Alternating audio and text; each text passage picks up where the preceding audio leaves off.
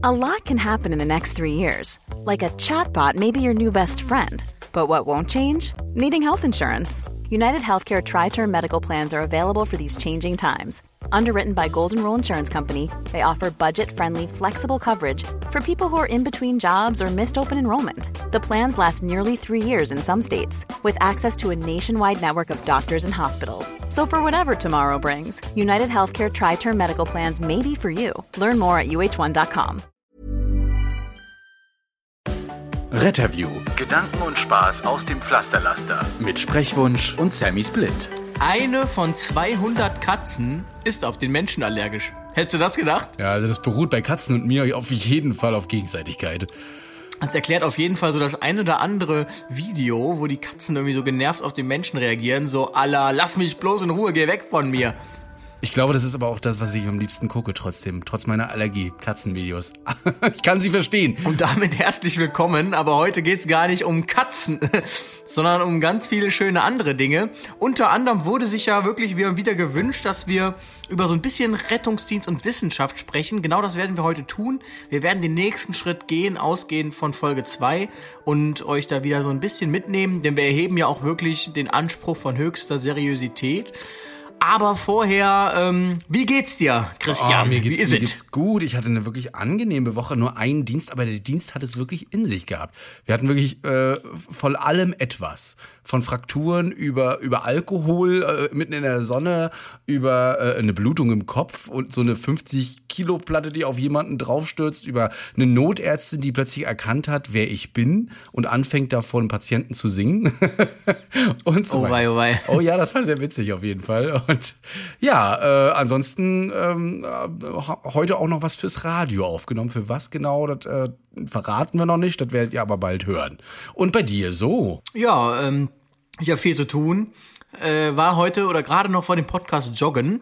Und ich glaube, ich werde mir jetzt einen Pulli machen mit Hashtag geimpft, ganz fett drauf. Hä, wieso? Denn ich beobachte das Phänomen.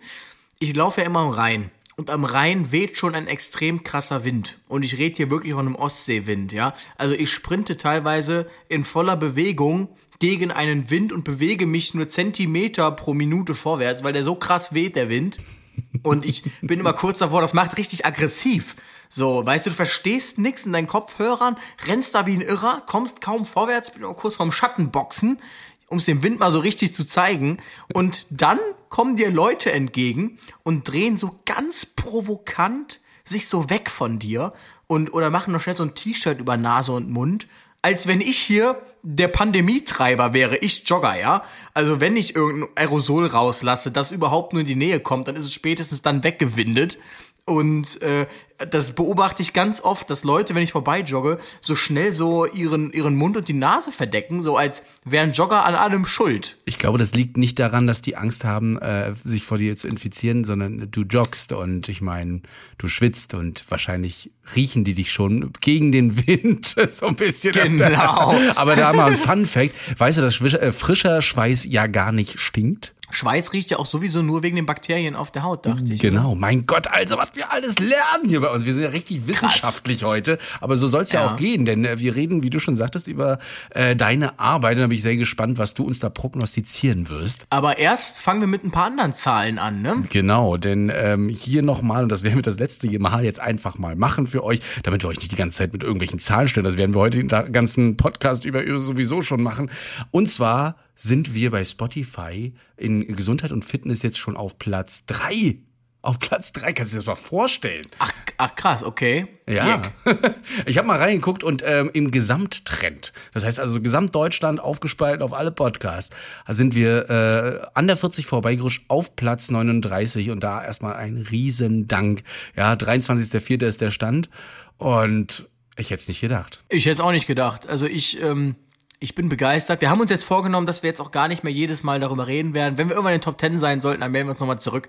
Aber ähm, das ist schon, glaube ich, viel mehr, als wir gedacht hätten, dass wir überhaupt erreichen, oder? Ja, auf jeden Fall. Äh, aktiv jetzt äh, gemessen jetzt mal an Spotify nur. Äh, auf Apple habe ich auch mal reingeguckt. Da ist es auch so. Da sind nicht ganz so viele Hörer, aber auch dort liebe Grüße an die Apple Podcast Hörer und natürlich auch alle auf dieser Amazon und äh, Podimo und ähm, wo, wo wir nicht alles sind. Also ich habe mal geguckt. Auf Spotify haben wir jetzt mittlerweile 10.730 Hörerinnen und Hörer.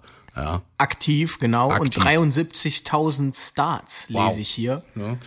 Das ist echt krass. Hätte nicht gedacht, dass ihr euch alle so, so für, sehr für unsere Themen interessiert und uns so lange noch aushaltet. Ja. Aber ich glaube, bei uns ist es, äh, die Mischung macht's, glaube ich. Also ich schreibe, mir schreiben ja wirklich viele zu verschiedensten Folgen. Wir haben jetzt jüngst tatsächlich heute prompt wieder zwei geschrieben, die meinten, ja, die fanden die Folge Wissenschaft so cool, gerne mehr davon.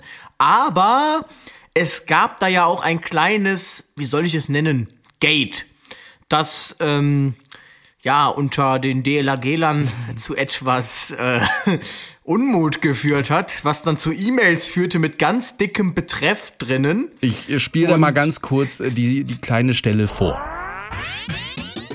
Wenn das Kind nicht schwimmen kann, da reden wir wirklich davon, wenn es das Seepferdchen noch nicht hat. Ich weiß gar nicht, ob es das heute noch gibt.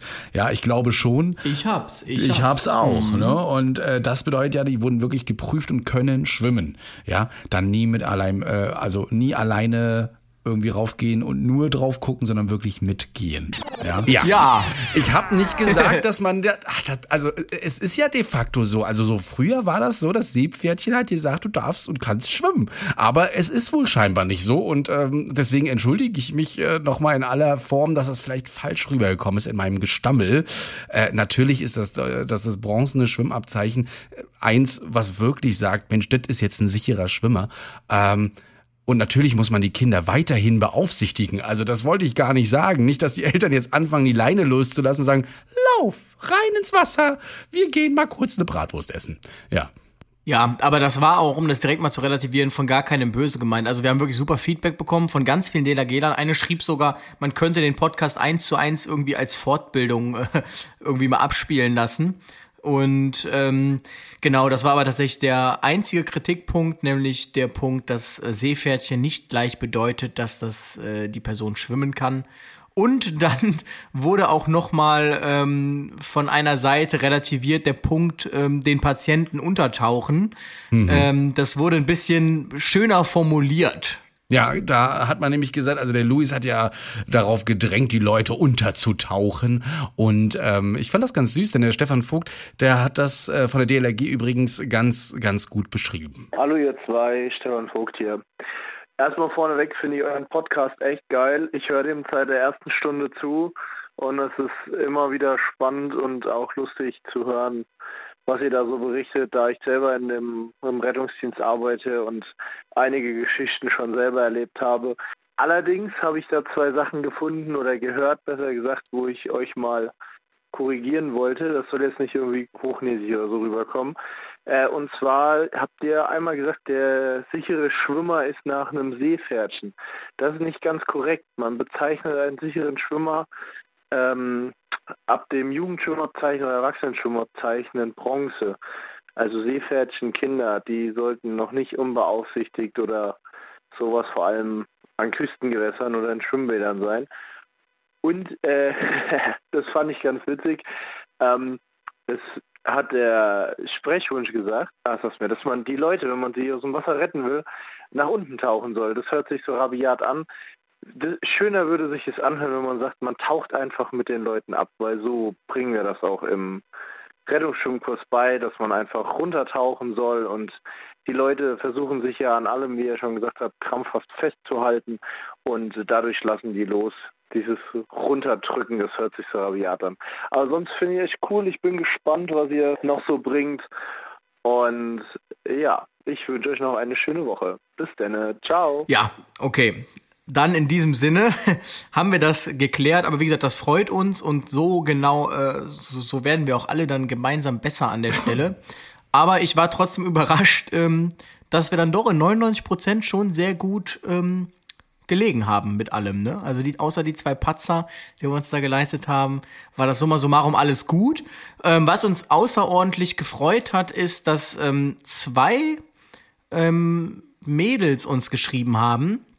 Die eine hat gesagt, sie hat unseren Erste-Hilfe-Podcast gehört ähm, mit dem mit dem Sommer, den Sommerpodcast und hat ähm, deshalb erste Hilfe leisten können bei ihrer Mutter, die wohl zwei Wespenstiche auf einmal erlitten hat und ähm, war sehr begeistert, ist auch selber Rettungsschwimmerin.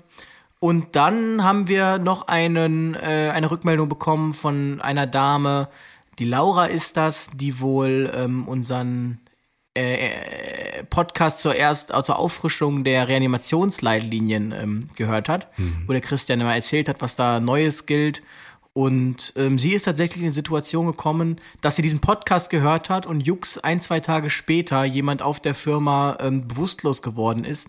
Und sie sagt wohl, der Chef war wohl in Schockstarre daneben, wusste gar nicht, was er tun soll. Und sie hat dann direkt gesagt, du Hilfe holen, hat die Atmung geprüft und dann die Herzdruckmassage angefangen. Und ähm, genau, der, die Person hatte wohl, sorry dafür, die Person hatte wohl einen Herzinfarkt. Ähm, an der Stelle alles Gute und das freut uns natürlich, dass wir da ähm, dazu sowas beitragen können, oder? Könnt ihr mal sehen, unser Podcast rettet Leben. Hätte ich nicht gedacht, bin ich echt stolz drauf. Also das bin ich auch. ja, mich, das ja. also super gemacht, Laura. Halte das echt in Ehren und ich hoffe, du kommst da auch äh, gut mit klar. Ja, ähm, klopft dir echt hart auf die Schulter und äh, genau von mir natürlich auch alles Gute. Ähm, Genau, ansonsten grüßen wir auch einfach mal die äh, DB Regio bei dir, nämlich aus NRW Köln, aus DS Euskirchen, die geschrieben haben, die hören tatsächlich beim Aufbereiten äh, ihrer, ihrer Fahrzeuge, ihrer Züge unseren Podcast. Hätte ich gedacht. Ja, das, da war ich auch überrascht, als ich die Nachricht bekommen habe. Äh, Grüße an der Stelle. Wurde auch noch gefragt, wie wir Einsätze ähm, im, dann mit ihnen sehen. Also ich äh, sehe das immer so, dass ich äh, immer bete, dass der Zug nicht losfährt. Also irgendwie so meine stille Angst, dass man dann, der RTW steht noch im Bahnhof und man ist dann selbst irgendwie im Intercity auf dem Weg nach, äh, keine Ahnung wohin, Buxtehude. Weil erklär das mal der Leitstelle. Hör mal, äh, wir stehen hier gerade äh, 300 Kilometer entfernt. Auf jeden Fall. Und äh, die liebe Emily, die gerade noch äh, in Quarantäne ist und uns äh, hört und die Zeit hat jetzt auch uns zu hören. Ähm, äh, auch alles Gute, ja, und du kommst bald wieder raus da. Wir machen bald wieder die Tür auf und dann darfst du ein bisschen frische Luft schnappen. Ja, also. Ihr dürft übrigens, wenn ihr das heute am Sonntag hört, direkt noch heute abstimmen für mich. Hm. Ähm, ich bin nämlich nominiert in der Kategorie Berufsbotschafter für die goldenen Blogger 2021. Könnt ihr heute noch abstimmen. Schaut einfach in meine Instagram Stories, da ist dann der Link. Genau, ähm, und auf den Podcast packen wir auch eine Shownote, da ist der Link auch nochmal drauf und dann könnt ihr, sofern genau. das euer Podcaster oder Anbieter dann auch zulässt, auch nochmal den Link anklicken und den Louis abstimmen. Und äh, ab nächste Woche hoffentlich dann mit einer Trophäe hier vor der Kamera. Genau, äh, ab Montag ist dann tatsächlich die, ähm, die äh, Verleihung. Kann man auch tatsächlich sich irgendwie anmelden, dass man das live verfolgen kann. Ähm, ich muss tatsächlich gestehen, äh, ich bin etwas ins Trudeln geraten. Wir haben ja letztes Mal erzählt, wie viele Kalorien man bei der Blutspende verbrennt. Mhm. Daraufhin bekam ich eine Nachricht, die mich äh, sehr aus dem Konzept gebracht hat.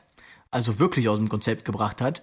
Und zwar hat mich jemand gefragt, ähm, also man darf ja Blut spenden erst ab 18. Und sie sagte, hm, jetzt darf man erst ab 18 Blut spenden.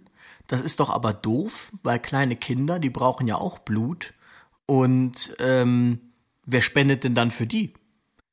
Und also diese, diese, diese Frage hat mich so sehr geflasht, dass ich gestehen muss, dass ich wirklich gegoogelt habe ob es Kinderblut gibt und sich das irgendwie unterscheidet. Weil ich dachte, so eine Frage kann man doch nicht, also die stellt man doch sonst nicht. Aber ich kann aufklären an der Stelle, das gibt es nicht. Also äh, Olivenöl man, wird aus Oliven gemacht, woraus wird Babyöl gemacht? Ja, genau. Und Kinderblut?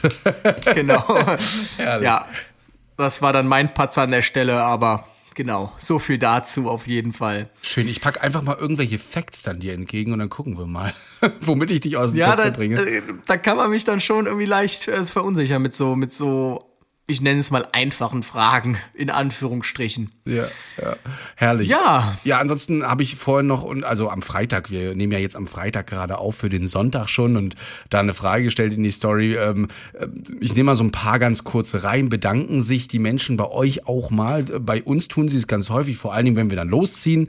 Äh, da kommen sie gar nicht mehr raus aus dem Bedanken, bis wir die Tür dann mal zugemacht haben vom RTW. Ab und zu gibt's auch mal so einen schönen Kaffee, äh, der auf unsere Wache gebracht wird oder mal so einen kleinen kleines Körbchen, ja, ähm, Kaffee, äh, bei Geld ist das immer interessant. Wir erstens nehmen wir das ungern an, einfach so. Also wir lehnen das oft ab. Es gibt aber auch ähm, Damen und Herren, die stecken uns das heimlich in die Taschen, wenn wir mal die Jacke ausziehen oder so. Wobei ja. ich tatsächlich äh, dazu sagen muss, also ich habe das beobachtet, so ein Handwerker, mhm.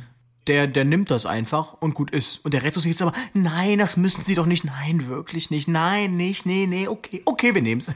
aber ähm, wenn Sie drauf bestehen, aber ähm, ich frage mich, warum? Also ähm, wir, wir leisten ja weder schlechtere noch bessere medizinische Versorgung, nur weil wir Trinkgeld bekommen. Und ich sage also Handwerker, ähm, die, die, die, die nehmen das ja auch, die nehmen das ja halt selbstverständlich quasi. Deshalb verstehe ja, ich nicht, warum das in unserem Berufsstand so.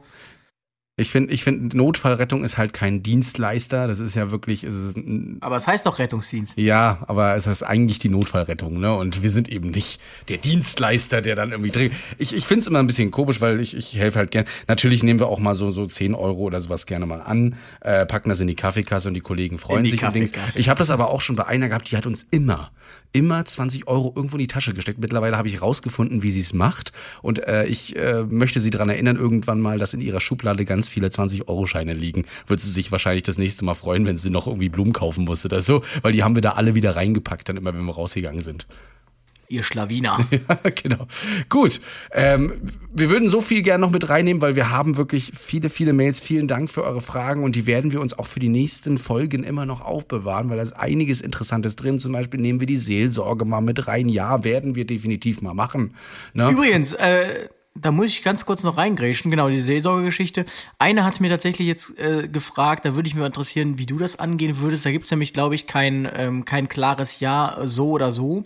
Und zwar hat sie gesagt, dass sie wohl, ähm, ich habe das nicht genau verstanden, dass sie wohl Kinder betreut, irgendwie so zu Hause und was die Kinder sind so in dem Alter, dass sie nicht in der Lage wären, selbstständig irgendwie Erste-Hilfemaßnahmen zu ergreifen, sprich Notruf wählen oder so.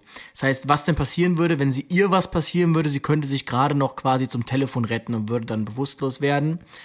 Ähm, erstmal habe ich ihr natürlich gesagt, letzte Folge haben wir ja schon angeteasert, wie die Feuerwehr dann reinkommt, dass das gar kein Problem ist. Sie hat aber dann gefragt, ähm, was mit den Kindern passiert, weil auf die kann ja dann ad hoc erstmal keiner aufpassen. Und ich weiß, es gibt in, äh, in der Stadt, wo ich damals angefangen habe, eine Kinderschutz-Hotline. Also man würde wahrscheinlich das Jugendamt hinzuziehen, die würden das dann kurzfristig in Obhut nehmen. Ne? Genau. Ja, da wird das äh, definitiv das, das äh, Jugendamt, also das Amt für Jugend und Soziales eingeschalten werden. Und ähm, wir haben tatsächlich bei uns auch so Kinderhäuser. Die werden genauso wie Frauenhäuser äh, geheim gehalten, ne, mit ihren Aufenthaltsorten. Und sofern man da jetzt wirklich keine Eltern hat, die äh, ja, zur Betreuung da sind äh, und auch keine Verwandten, die man übrigens dann auch mit informieren würde, ähm, dann kommen die da erstmal vorsorglich hin, bis wieder alles in Lot ist. Ne?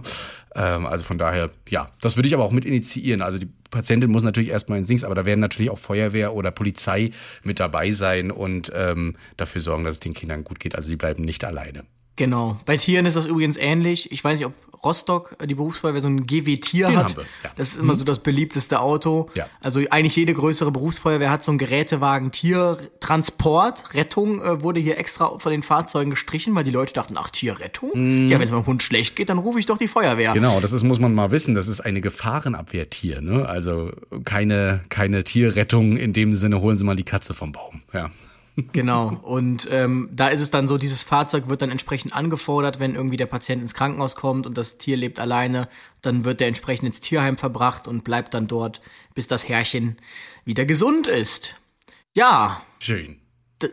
Schön. Schön. Wir haben übrigens äh, ganz viele Themen äh, jetzt schon wieder gefunden für die nächsten Folgen. Wir werden uns in der nächsten Folge beschäftigen mit Rettermythen. Oh ja. Ne?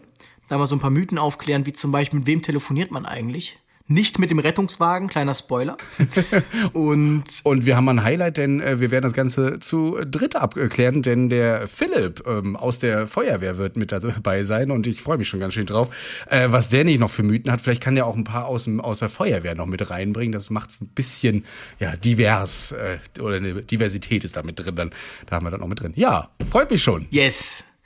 Gut, dann äh, würde ich sagen, so langsam aber sicher leiten wir da mal zum Hauptthema über. Genau, ich schalte hier mal kurz um. Wir sind hier per Zoom und FaceTime geschaltet. Wir sind voll multimedial, weil der Luis, der Genau. muss mir jetzt hier so ein bisschen erklären, was der überhaupt machen möchte. Das Thema ist ja äh, deine Bachelorarbeit und vor allem Prognosen im Rettungsdienst. Finde ich ja immer Genau. ein bisschen, bisschen äh, komisch, eine Prognose im Rettungsdienst zu stellen, weil ich finde ja Notfälle kann man ja eigentlich nicht prognostizieren, wann die passieren und was passiert genau. Also klär mich bitte auf. Was hast du da untersucht? Also erstmal, ähm, das ist meine Bachelorarbeit, die habe ich am 30. Juni 2020 eingereicht. Die wurde mit 1,0 bewertet und entsprechend auch veröffentlicht. Das mache ich jetzt nicht um ans und nicht um anzugeben, sondern einfach damit man jetzt weiß, okay, das, was er jetzt erzählt, das hat Hand und Fuß so ein bisschen. Ne? Ähm, genau. Es geht um Prognosen und wir haben ja schon über eine Form der Prognose im Rettungsdienst gesprochen in der Folge 2, nämlich im Rahmen dieser Bedarfsplanung prognostiziert man im Prinzip ja auch. Man prognostiziert einen Bedarf. Also ich werde so und so viel Rettungswagen benötigen. Und du sagtest ja gerade schon, ähm, man könnte das nicht prognostizieren. In der Statistik begeben, wir, belegen, wir, wir bewegen uns ja in der Wahrscheinlichkeitsrechnung oder Wahrscheinlichkeitstheorie. Und da ist nie die Frage, ähm, kann man oder kann man nicht. Denn es gibt kein, ähm, es gibt kein Null und es gibt auch eigentlich kein Eins. Denn eine Wahrscheinlichkeit von eins, also 100%, heißt auch nur fast sicher. Ähm, die Frage ist immer, mit welcher Wahrscheinlichkeit beziehungsweise mit welcher Genauigkeit kann man es prognostizieren. Oh Gott, stochastik Also ich- in der 11. Klasse. ich Ja, aber das, das ist immer die, das ist dann die klugscheiße Antwort, die ihr dann immer antworten könnt, wenn euch irgendeiner was erzählen will. Dann fragt ihr immer, mit welcher Genauigkeit. Also ich könnte jetzt auch die Corona-Zahlen von morgen prognostizieren. Die Frage ist nur, mit welcher Genauigkeit. Also ich sollte das. Ich musste gerade erstmal noch, noch einen Klick schalten, weil bei mir kam gerade so, ob er das mit den Lottozahlen auch kann, dann werde ich ihn mir mal auf Buch ausborgen. Ich kann dir die Lottozahlen prognostizieren. Die Frage ist nur, mit welcher Genauigkeit? Richtig. Das ist die einzige Frage, um die es da geht. Und ähm, ja, die Kurzfassung, man kann alles prognostizieren. Die Frage ist halt nur, mit welcher Genauigkeit. So, ich hoffe, ihr habt es jetzt verstanden. Also ich hab's verstanden, ihr, könnt, ihr könnt uns ja da mal marki- markieren, Hashtag mit welcher Genauigkeit. Und ähm, ich habe mich in der Bachelorarbeit beschäftigt mit der Frage, kann man Rettungsdiensteinsätze prognostizieren? Sprich, kann ich jetzt wissen, wie viele Rettungswagen ich in einer Stunde brauche? Also wie viele Notfälle kommen in einer Stunde? Die Antwort ist schon mal ja, sonst hätte ich ja keine Bachelorarbeit drüber geschrieben. Und ich erzähle mal ganz kurz, wie ich drauf gekommen bin. Ich weiß nicht, ob das in Rostock auch so ist. Ich habe damals in der Stadt angefangen, da gab es ein System, das war gut gedacht, schlecht gemacht. Das war ein SET, hieß das, Sondereinsatztrupp oder so. Und zwar war das folgendermaßen. Jeden Monat hatte eine andere Hilfsorganisation ähm, Bereitschaft zu stellen.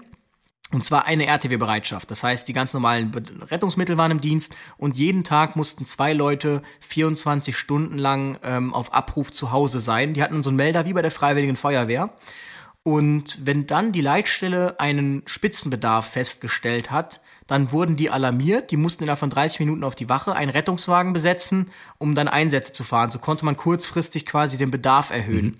Ich weiß, ich habt ihr das in Rostock auch Also so ein wir haben System? eine schnelle? Einsatzgruppe. Ich weiß nicht, ob du das genau meinst. Also die sind aber eher für Großschadensfälle oder größere Schadensfälle da. Ja. Genau. Ansonsten haben wir noch äh, bei uns, jetzt muss ich überlegen, glaube ich, zwei Spitzenabdecker-RTWs, genau. Die werden auch durch eine Bereitschaft, so wie bei euch, dann ähm, besetzt. Genau, äh, nach Möglichkeit vielleicht sogar auch äh, aus der Feuerwehr, weil das sind ja auch viele Rettungssanitäter, Notfallsanitäter, ähm, haben wir also auch. Ich denke mal, in vielen anderen Städten auch könnt ihr uns ja auch. Genau, aber dieses System, das war nämlich der Punkt, dass ich habe, es gab mal eine Zeit, da war ich ehrenamtlich und habe nur diese Dienste gemacht und da ist mir aufgefallen, dieses System hat einen großen Haken. Ähm, ich habe eine halbe Stunde Vorlaufzeit und jetzt sitzt du in der Leitstelle und ohne dir jetzt groß Gedanken zu machen, aber jetzt hast du fünf Rettungswagen, alle stehen auf der Wache und jetzt kommen die Notrufe so langsam rein. Wann würdest du denn ähm, den zusätzlichen Rettungswagen alarmieren, wohl wissend, ähm, dass du da zwei Leute jetzt von zu Hause dann auf die Wache klingelst? Also wenn ich jetzt wirklich nur diese fünf haben würde, würde ich ab drei spätestens, spätestens dann anfangen, normalerweise. Ne? Ab drei, okay. Also ja, wenn man, äh, also ab 60 Prozent Auslastung. Genau, und das ist aber das Problem. Also es wurde anders gemacht, es wurde nicht bei drei gemacht, sondern eher so bei vier. Aber auch da, wenn man sich das mal überlegt, zehn Minuten vergehen, dann kommt ein Einsatz, der erste fährt raus. Dann kommt der zweite Einsatz, zehn Minuten später der zweite fährt raus, dann kommt der dritte Einsatz, der dritte fährt raus, jetzt alarmierst du. Jetzt kommen noch zwei Einsätze, und jetzt muss man sich überlegen, Jetzt habe ich eine halbe Stunde ab der dritten Alarmierung. Das heißt, der andere Rettungswagen, der erste, der ist schon seit äh, 20 Minuten auf der Straße. Mhm. Das heißt, 50 Minuten kann man ja sagen, ist ja so durchschnittliche Einsatzdauer. Das heißt, der ist schon wieder einsatzbereit, wenn dein Spitzenbedarf RTW im Dienst ist. Und das war nämlich das Phänomen. Es kam die Einsatzspitze, dann wurde dieser Bedarf alarmiert und wenn der Bedarf da war, gab es keinen Bedarf mehr, weil die Rettungswagen standen alle in Status 8, beziehungsweise also im Krankenhaus und wurden wieder einsatzbereit. Mhm. Und ähm, das hat dann eben zu Frustration geführt, weil die Leute gesagt haben, die werden auf die Wache geklingelt, sind eine halbe Stunde später da. Und wenn sie da sind, heißt ja, ihr könnt wieder fahren. Äh, wir haben schon wieder Rettungswagen. Und ich dachte mir, es wäre doch jetzt schlau, wenn du eine halbe Stunde bevor dieser Einsatzspitze alarmierst, weil dann sind sie da, wenn du sie brauchst. Mhm. Und ähm, das war dann im Prinzip äh, die Idee meiner Bachelorarbeit, nämlich so eine ähm, so eine so eine Prognose eben, so eine Einsatznachfrageprognose zu berechnen. Und ähm, das, das, das ist halt ähm, so im, also man könnte ja jetzt sagen, ja, wieso habe ich denn nicht genügend Rettungswagen? Also es gibt immer so Fälle, da ist halt einfach viel los. So, da reichen halt einfach mal die Rettungswagen nicht aus. Man muss sich überlegen, der Bedarf, der wird ja für fünf Jahre festgeschrieben. Und ähm, da wird es immer mal wieder Tage geben, wo der halt einfach nicht passt, dieser Bedarf. Und ähm, hier ist es dann so im täglichen Einsatzgeschäft, ich weiß nicht, ob dann bei euch, bei euch werden diese Spitzenabdecker dann geholt. Es gibt Städtekreise, die holen dann aus Nachbarkreisen irgendwie sich Rettungswagen rein, die dann diese Notfälle mitfahren. Das Ganze bezeichnet man als Risikofall. Also der eine Einsatz, der mehr ist, als ich Rettungswagen habe. Mhm. Und das ist eben eine doofe Situation, weil Hilfsfristen werden nicht gehalten und so weiter und so fort. Ja, und das war dann im Prinzip die Idee für meine Bachelorarbeit und ähm, wir bewegen uns jetzt hier, ich habe es schon gesagt, im Rahmen einer Prognose. Und was macht man dann so, wenn man, ähm, wenn man prognostiziert, man, man schaut erstmal, was gibt es denn? Das ist so immer dieses typisch wissenschaftliche, erstmal Stand der Wissenschaft stecken und äh, dann diesen Stand der Wissenschaft mal erläutern. Mhm. Denn man muss seine Arbeit ja einordnen. So, wenn, wenn man einfach drauf losschreibt, dann macht man vielleicht unter Umständen etwas, was schon jemand gemacht hat. Und dann ist das kein neues Wissen, das man bringt, dann ist halt einfach so der, der Mehrwert das nicht so Rad groß. nochmal neu erfinden, so nach dem Motto, ja. Genau. Mhm. Und es gibt tatsächlich einen Bereich, ich habe dann einfach mal so Spitzenbedarf eingegeben. Und es gibt einen Bereich, der sich da konkret wirklich mit beschäftigt. Hat nichts mit Rettungsdienst zu tun. Ich frage dich jetzt mal, kann jetzt mal jeder kurz mal mitdenken für den Sammy. Ähm, was könnte das sein? Also, wo könnte mich das interessieren, wirklich am besten sogar sekündlich, ähm, wie mein Bedarf ist? Sekündlich. Im Optimalfall. Wenn du das nicht hast, dann, ähm, also es ist so das Essentiellste im Leben aktuell, würde ich sagen. Aktuell fahren sogar Autos damit. Elektroautos. ach, ach, ja, Strom, Strom. natürlich, ja. Genau. Denn ich weiß nicht, wer es weiß, aber wir haben in Europa eine Netzfrequenz von 50 Hertz, die ist in der Steckdose. Und ähm, diese Netzfrequenz, die ist sehr empfindlich gegenüber Schwankungen. Und diese Netzfrequenz, die schwankt nach oben hin, wenn zu viel Strom, also wenn zu viel Energie eingespeist wird ins Netz, als verbraucht wird. Denn wir haben ja dieses riesige Problem, wir können Energie nicht speichern. Das heißt, im Optimalfall produziere ich nur so viel, wie ich auch Bedarf habe an Energie. Und wenn ich zu viel einspeise, dann steigt die Netzfrequenz. Und wenn ich zu wenig einspeise, dann sinkt die Netzfrequenz. Und ähm, ist übrigens ein Fun Fact dazu, diese Netzfrequenz, die kann man auch dafür nutzen, um irgendwie kriminaltechnische Ermittlungen äh, einzuleiten, um Tonaufnahmen oder so auszuwerten. Mhm. Das ist eine andere Geschichte, müsste man Ich finde es auch immer ein bisschen ähm, fraglich, wenn man diese Aktion macht mit, wir, wir schalten mal alle um die und die Uhrzeit das Licht aus zu Hause. Du hast erst so eine Spitze genau. oder bist auf so einer Leistung und plötzlich schalten alle auf einmal aus, was äh, das Netz tierisch belastet und schalten es dann aber auch wieder an. Ja, und tatsächlich standen wir vor ein, zwei Monaten mal vor einem kurzen Blackout und zwar europaweit, weil äh, wir wissen noch nicht genau warum, aber es wurde da irgendwas gestartet und äh, wir hätten da fast, ähm, ja, wären da fast abgeschmiert. Ne? Genau, deshalb ist das für Energieversorger extrem wichtig eben, ganz genau zu wissen, wie viel, ähm, man nennt das den Lastgang, was für eine Stromlast oder was für eine Last, was für eine Energienachfrage, was für einen Energiebedarf erwarte ich denn heute? Und die haben so 15-minütige Intervalle, wo die mal prognostizieren, okay, wahrscheinlich so viel. Und da fließen so viele Sachen mit einem Bewölkungsgrad, wirkt sich zum Beispiel zeitversetzt auf, Temperatur wirkt sich umgehend aus auf den Strombedarf, das wirkt sich saisonal unterschiedlich aus, logisch, im Winter ist höher, weil es wird geheizt und beleuchtet, im Sommer ist es niedriger, weil die Sonne leuchtet und es ist warm. Und ähm, das ist auch relevant für Energieversorger, weil die, ähm, das weiß vielleicht der eine oder andere nicht, aber die kaufen auch Strom ein. Morgens auf dem Day-Ahead-Markt heißt das, dann kaufen sie morgens ihren Strom ich hätte ein. mal so gerne drei Schiffsbatterien, hier nochmal eine Autobatterie, das Genau. brauche ich alles ein, brauchen wir heute. Heute ist Kirmes. Und da bin ich dann auf eine Arbeit gestoßen, wo verschiedene Prognoseverfahren getestet wurden. Und zwei davon habe ich tatsächlich dann auch verwendet für den Rettungsdienst. Und ähm, das hat funktioniert. Aber es gab dann tatsächlich auch, leider nicht im deutschsprachigen Raum, sondern nur im englischsprachigen Raum, auch schon Forschung dazu. Und ähm, einmal in Kanada, in Calgary, ähm, ist eine Großstadt, da hat man sich damit beschäftigt, ähm, genau mit demselben Thema, kann ich das stündlich vorhersagen. Und auch dort ging es mit einer gewissen Genauigkeit. Das war ein bisschen komplizierter. Man hat dann erstmal geschätzt, okay, wie viel erwarte ich für den ganzen Tag? Zum Beispiel 80 Einsätze. Dann hat man überlegt, ähm, wie verteilen sich diese 80 Einsätze wohl auf die verschiedenen Stunden? Morgens vielleicht ein bisschen mehr, in den Nachtstunden ein bisschen weniger. Und ähm, dann hat man noch berücksichtigt, wie viele Einsätze kamen jetzt schon und hat das dann neu aufgeteilt. Und damit haben die so ganz gute Ergebnisse erzielt. Ähm, das ist so ähm, das. An einer anderen Stelle gab es dann schon mal eine Forschung, da wurde das dann wirklich versucht, nicht nur zeitlich, sondern auch räumlich zu prognostizieren, also auf Quadratkilometer genau. Wir werden gleich darüber sprechen, warum das einsatztaktisch in Hm, Deutschland ich nicht sinnvoll ist. Das, ähm, genau. Und ähm, also es interessiert mich gar nicht, ob der Notfall, wenn ich jetzt mal ähm, von Köln spreche, ob der in der Altstadt Nord oder in der Altstadt Süd ist, denn für beides ist die Feuer- und Rettungswache 1 zuständig. Also ob die in die Altstadt Nord oder in die Altstadt Süd fahren, ist dir völlig egal. Punkt. Und ähm, deshalb interessiert mich ja eigentlich nur, ähm, in welchem Wachbezirk wird denn diese Spitze ein, wie sind die Einsätze sich entwickeln. Und das ist so das Problem. Das einzige Mal, dass den Deutschen jetzt quasi mal so der, der Vorteil erwächst, dass die so zurückgeblieben sind im, im, im Bezug auf, ähm, auf georeferenzierte Alarmierung. Weil in Deutschland kannte man ja jetzt noch lange Zeit diese klassischen Wachbezirke.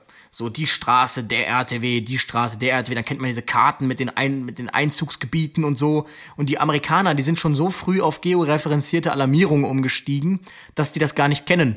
Deshalb für die gibt's irgendwie nur, also die wissen gar nicht, dass es sinnvoll ist, einfach so ein, so ein, so ein Einzugsgebiet zu berechnen und sich das nur dafür anzugucken. Deshalb machen die sowas wie Quadratkilometer genau oder so, weil die so Wachbezirke gar nicht kennen. Und ähm, ja, der große Vorteil ist, wir kennen das.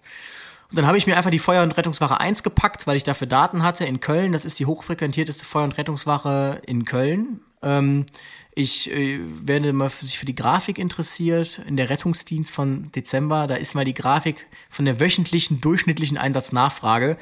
Ähm, mein Highlight ist ja wirklich der Samstag bzw. Sonntagmorgen um 1 Uhr morgens 5,5 Einsätze im Durchschnitt.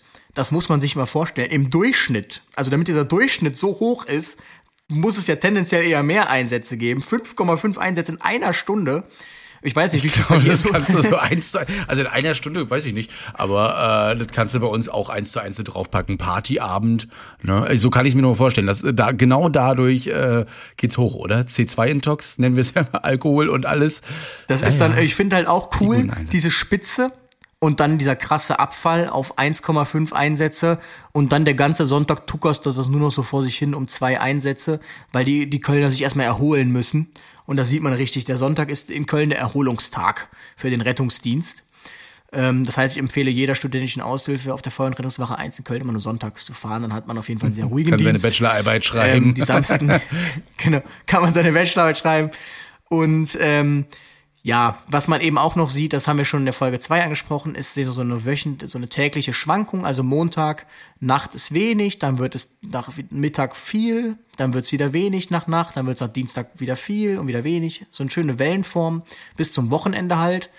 Ich habe allerdings nur von Montag bis Freitag das Ganze betrachtet, weil man sieht halt, das Wochenende ist komplett eigen. Also für den Samstag und den Sonntag hätte man ein komplett eigenes Prognoseverfahren gebraucht. Sowas wie Karneval, man nennt es auch Ausreißer, habe ich alles rausgeworfen. Nur mal, damit man weiß, wovon wir hier reden. Also Karneval, da hat man zwischen ähm, 10, 11 Uhr, da geht's dann los, 30 Einsätze in einer Stunde. Heftig. Äh, das ist der Wahnsinn. Also das ist krass. Und ähm, das kann man dann halt nicht mal so eben Äh, prognostizieren. man da ja auch hoffentlich Sanitätsdienste hat, oder? Die das so ein bisschen abdecken. Ähm, überall in der Stadt, deshalb vielleicht, herzliche Einladung. Jetzt weiß ich, ich will jetzt ja auch für keinen sprechen gerade. Ähm, überall in der Stadt sind Mhm. Unfallhilfstellen aufgebaut. Also sogar Johanniter aus äh, Bayern oder so kommen dann und machen dann nur eine Unfallhilfstelle. Und ähm, deshalb, Rostocker könnten wir schon auch mal kommen, Ja, wenn ihr da Interesse habt. Ich finde das gar nicht schlecht. Ich finde das cool. Also ich wollte immer mal nach München zum Oktoberfest, warum nicht auch zum Karneval nach Köln?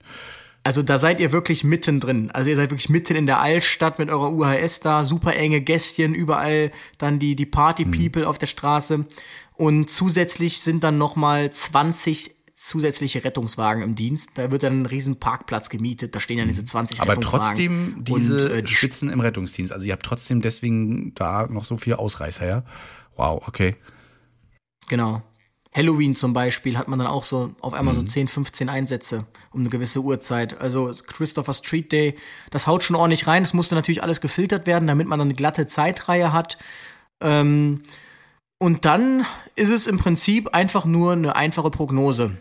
Jetzt gibt's verschiedene Prognosetechniken, einmal eine qualitative und eine quantitative. Qualitativ wäre jetzt eine Befragung. Also ich würde jetzt auf zum Christian, habe ich ja gerade gemacht, hingehen und sagen, was meinst du denn? Wie viele Einsätze würden so um 1 Uhr, um 2 Uhr kommen, so um 3 Uhr, 4 Uhr, und dann würde er das so sagen. Das wäre eine qualitative Prognose, eben empirisch. Das Problem ist natürlich, soll ich jetzt jede Stunde den Christian fragen, ähm, was er glaubt? Also der Christian ist ja kein Orakel, das 24-7 der Leitstelle zur Verfügung steht und dann immer so seine Prognose Schön veröffentlicht. Orakel Von Delphi heute, liebe Gäste. genau. genau. Und ähm, dann Brainstorming könnte man natürlich. Dann gibt's eine Delphi-Technik. Ähm, das ist eine interessante Befragungstechnik aus den Sozialwissenschaften. Können wir gerne mal an anderer Stelle erklären. Feldstudien könnte man machen oder historische Vergleiche ziehen. Also man, man schaut dann, was wäre jetzt da vergleichbar. Ist allerdings alles nicht wirklich anwendbar. Wir betrachten ja hier eine riesige Masse an Daten, 80.000 Datenpunkte. Also bewegen wir uns an der quantitativen Prognose. Es geht also um Masse. Und da unterscheidet man die Entwicklungsprognosen und die Wirkungsprognosen. Wirkungsprognosen sind so Dinge, die sich gegenseitig beeinflussen, wie zum Beispiel Preis und Absatzmenge. Erhöhe ich den Preis, sinkt die Absatzmenge, senke ich den Preis, steigt die Absatzmenge. Das sind so Wirkungsprognosen. Da kann man mit zwei Faktoren spielen. Du Gisela, ruf den Rettungsdienst heute nicht, der kostet dieses Jahr mehr. Da können wir nicht so reinhauen. Genau, oder, oder es ist halt auch nicht so, dass man sagt, wenn man mehr Rettungswagen in Dienst nimmt, dann hat man weniger Einsätze. Also da gibt's keine Zusammenhänge. Deshalb ähm, ist es dann bei uns eine Entwicklungsprognose, das heißt eine Zeitreihenanalyse. Und ich werde euch jetzt hier nicht groß ähm, mit der theoretischen Mathematik langweilen. Also wer jetzt irgendwie ein Statistiksemester vor sich hat, der kann sich gerne mal die Seiten fünf bis zehn durchlesen. Da ist wirklich von der Pike auf erklärt, wie eine stochastischer Prozess definiert ist und eine Wahrscheinlichkeitsmenge und was weiß ich alles. Ähm, müssen wir jetzt nicht drüber Ja, genau, reden. Das da äh, würde auch drüber. niemand verstehen. Alles schnell weg. Genau. Ähm, wichtig ist, das ist eine interessante Erkenntnis, wir sprechen immer von einem stochastischen Prozess. Das ist bei uns ein Poisson-Prozess und eine Zeitreihe, also eine Stichprobe. Meine Zeitreihe ist jetzt die stündlichen Einsätze im Rettungsdienst.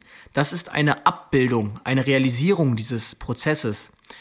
Und das Interessante ist, also Calgary, ähm, USA, ähm, Österreich, die folgen alle demselben stochastischen Prozess.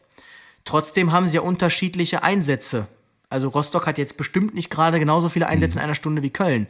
Wir haben ja auch nicht so viele Einwohner wie ihr. Ähm, Das muss auch, man ja das ist nämlich der Punkt. In dieser stochastische Prozess, da sind ganz viele, ähm, ganz viele Dinge drin, ganz viele Variablen, sagt man. Variablen, die diesen Prozess definieren. Und ich sehe dann nur anhand der Realisierung, also meiner vorliegenden Zeitreihe, ähm, wo es vielleicht Gemeinsamkeiten gibt. Zum Beispiel, angenommen, Festival, viel Alkohol, 30.000, 50.000 Besucher in Rostock. Was bedeutet das für den Rettungsdienst? Natürlich Mehr oder mehr. weniger Einsätze? Genau, in Köln Karneval mehr oder weniger Einsätze, mehr. In Calgary Riesenfest, mehr Einsätze. Wir wissen also, Großveranstaltungen ist eine Variable in diesem Prozess und wirkt sich auf jeden Fall auf die Einsätze aus. Und das sind so ähm, ja interessante Sachen. Also weshalb das trotzdem alles dem Gleichen folgen kann. Es ist unterschiedlich, weil Köln andere Gegebenheiten hat, andere Demografie, was weiß ich. Das sind alles Variablen. Und je mehr ich betrachte, desto mehr kann ich schließen. Also ich könnte jetzt ja jede Stadt betrachten mit sämtlichen Daten. Dann wüsste ich irgendwann ganz genau. Dann könnte ich für jede Gruppe so Parameter erheben. Okay, wenn ich den und den Altersdurchschnitt habe mit der und der Bevölkerungsgruppe und so weiter und so fort, dann erwarte ich das und das und das und das und das und so viele Altenheime. Das Also, könnte ich also wird alles auch demografisch machen. geguckt. Oder Wer, also was für demografische Gruppen sind da auch mit drinne? Und wie sieht das aus? könnte man, hat man auch schon, ist mir zu aufwendig. Weil, aber wie kriege ich das trotzdem hin, indem ich einfach nur ein Einsatzgebiet betrachte? Weil da ist ja automatisch, da muss ich mir nicht anschauen, wie viele Altenheime gibt's da. Das ist ja alles schon in, ein, in den Zahlen drin. Wenn ich mir jetzt einfach die Welt anschauen würde zum Beispiel oder ganz Köln, dann, dann könnte ich keine vernünftige Aussage treffen. Also, ja, wow, es wird, werden zehn Einsätze kommen in der nächsten Stunde. Wo? Also Köln hat eine Fläche von äh, mehreren hundert Quadratkilometern. Wir, wir ähm, haben unsere Wache ähm, in einem Viertel, wo wir sagen, ja, da, da ist die Demografie schon so, dass das ältere Menschen sind. Ne? Aber genau, die Zahlen sprechen ja dann schon für sich. Da muss man natürlich noch wissen, welche Altersstrukturen habe ich und wie oft ruft die und die Altersstruktur an, weil das Viertel ist nun mal, und das ist nun mal so bei Stadtteilen, ich denke mal bei euch auch, ähm, ist eben besetzt immer von der und der Gruppe und ähm, man guckt dann eben auf die Zahlen. Das hätte mich mal nur interessiert. Okay, ja. Ähm, da kurzer Einschub, da werde ich mich ähm, mit in der Masterarbeit beschäftigen. Da werde ich diese ganzen Sachen erheben, Mondstände, Vollmond, Halbmond, No alles, way. was man glaubt, äh, was was reinspielen könnte, nicht reinspielen könnte. Ich werde da sämtliche Daten mit reinnehmen und dann einfach eine künstliche Intelligenz drauflaufen lassen und die gewichtet ja das von selber. Und dann siehst du ganz genau, okay, Altersdurchschnitt hat den Einfluss, ähm, Luftfeuchtigkeit hat den Einfluss und so weiter und so fort. Alles mit Und ähm, genau. Ja, man, man kann mal so esoterische Sachen mit reinnehmen. Ich glaube schon Vollmond, also wenn da nicht wirklich ein signifikanter Zusammenhang besteht. Naja, dann man muss ja sagen, mehr. dass Psyche Ähm, im Rettungsdienst teilweise auch viel reinspielt. Ne? Blutdruck und sowas wird auch mit beeinflusst, ne? Psychosomatik. Ja, ja, doch, doch. Also bin ich gespannt. Also es gibt, es gibt Biowetter. Wenn du das googelst, dann steht dann ein Wetter, das ganz genau dir sagt, also wenn du, ähm, wenn du Asthmatiker bist, dann lieber heute nicht rausgehen. Wenn du Blutdruckpatient bist, dann erwartest du heute das und das. Das zeigt ja schon, dass da Kann ganz ich mit viele Sachen reinspielen. immer machen. Ich wusste immer, wann sie nicht kommen wird und wir Vertretung haben werden. Einfach aufgrund des Wetters hat sie uns nicht mal verraten. Und ich war dann ganz cool, weil ich in eine neue Klasse gekommen bin und sagt, die kommt heute nicht. Glaub mir. Ja, es gibt ja auch Leute, die so Wunden oder Operationen haben und dann sagen, sie sind äh, wetterfühlig. Also die merken den Wetterumschwung. Deshalb glaube ich, dass da auf jeden Fall Potenzial besteht. Aber da habe ich mich noch gar nicht mit beschäftigt. Ich betrachte nur zwei Variablen, nämlich Zeit und Einsätze pro Stunde. Und jetzt könnte man sagen, ja, woher willst du wissen, das habe ich schon vorher gezeigt, dass die Oma Brömmelkamp um drei Uhr morgens einen Herzinfarkt hat. Weil sie immer anruft. Kennen wir schon. Nein, nein, nein. dann sage ich, ähm, es, das kann ich nicht sagen, keine Ahnung. Ähm, interessiert aber auch keinen. Es ist statistisch sicher, dass irgendjemand anruft in diesem Intervall. Punkt. Und das sieht man eben ganz klar durch diese, diese Wellenform ähm, über die Woche, diese Periodik. Für alle, die da muss noch mit reingucken, Seite 5. zum, stimmt, guckt einfach meine Bachelorarbeit, während ihr das hört, Seite 5 sind wir äh, in dieser Periodik, dann ähm, erkennt man eben, es gibt einen Zusammenhang zwischen Uhrzeit und Rettungsdienstzahlen. Ist klar, nachts schlafen die Leute, da werden nicht so viele anrufen oder nur die, die wirklich, wirklich, wirklich jetzt gerade akut was haben. Tagsüber Verkehr, Berufsverkehr, das spielt da alles mit rein. So, jetzt ähm, muss man vorher aber noch zwei Sachen oder eine Sache erklären. Und zwar ist das ein neuer stochastischer Prozess. Wir kennen ja schon den Poisson-Prozess, der Prozess für seltene Ereignisse. Und dann gibt es noch einen Prozess, den bezeichnet man als das weiße Rauschen oder gaußsches Rauschen. Und dieser Prozess zeichnet sich dadurch aus, dass er null Information, dass er komplett zufällig ist. Also Zufall ist wirklich schwer zu erzeugen. Man kann Zufall nicht erzeugen, denn selbst wenn du jetzt ein Programm schreibst, dann schreibst du ja ein Programm und es ist schon wieder kein Zufall. Also du kannst keinen Zufall erzeugen. Deshalb gibt es dann so Programme, die arbeiten zum Beispiel mit einer Systemuhr. Die nehmen die Systemuhr als Eingangsvariable, das wird in eine Formel eingefügt und dann hast du am Ende ein Ergebnis und das ist dann zufällig. Ist es aber auch nicht, wenn du die Systemuhr-Uhrzeit kennst. Deshalb es ist ganz schwer, Zufall zu erzeugen und deshalb gibt es eigentlich auch kaum so richtige Prozesse, wo es null Zusammenhänge gibt, außer eben dieses weiße Rauschen wenn man mal so einen alten Fernseher hatte, der noch diesen AV-Eingang hatte und man hatte irgendwie keinen Empfang und hat den rausgezogen, dann war dieses Genau. Genau, und wenn man das mal aufnehmen würde, dann würde man so eine Tonspur sehen, wo nichts passiert, wo man nichts ableiten könnte draus. Und das ist ein ganz wichtiger Prozess, denn wenn ich das habe, dann habe ich keine Informationen. Heißt, wenn ich vorher eine Zeitreihe hatte, wie ich sie jetzt habe, mit Informationen drin. Jetzt habe ich ein Prognosemodell und jetzt berechne ich die Differenz und habe als Ergebnis ein weißes Rauschen. Dann weiß ich, dass ich alle Informationen in meine Prognose, in meiner Prognose verwendet habe, dass du die Prognose also nicht mehr optimieren kannst, de facto. So, wenn ich jetzt eine Prognose anwende und ich habe als Ergebnis in der Differenz immer noch Informationen, dann habe ich irgendwas falsch gemacht. Dann habe ich nicht, habe ich irgendwas vergessen. Mhm. Deshalb ist dieses weiße Rauschen so wichtig. Ähm, deshalb, There's never been a faster or easier way to start your weight loss journey than with PlushCare. PlushCare accepts most insurance plans and gives you online access to board-certified physicians who can prescribe FDA-approved weight loss medications like Wigovi and Zepbound for those who qualify. Take charge of your health and speak with a board-certified physician about a weight loss plan that's right for you. Get started today at plushcare.com slash weight loss. That's plushcare.com slash weight loss. plushcare.com slash weight loss. Wenn ich nochmal drauf zurückkomme, immer mal sagen, ist leider kein weißes Rauschen oder das ist ein weißes Rauschen. Ähm, da gibt es auch ein Bildchen, das zeige ich dann gleich mal. Jetzt ist natürlich leider, gibt es für alles immer Bedingungen. Und eine Bedingung ist, wenn man eine Zeitreihenanalyse durchführen möchte, dass man ähm, einen konstanten Mittelwert hat, eine konstante Varianz und keinen Trend. Ja, jetzt frage ich dich mal, Christian, ähm, würdest du sagen, dass es einen steigenden oder sinkenden Trend in Einsatzzahlen gibt, stündlich betrachtet? Stündlich betrachtet? Nee, ich bin da auch immer so ein. Das ist immer mal so ein Auf und Ab bei uns, ja. Also definitiv genau. stündlich betrachtet. Jährlich würde ich sagen, haben wir eine steigende Tendenz, ja.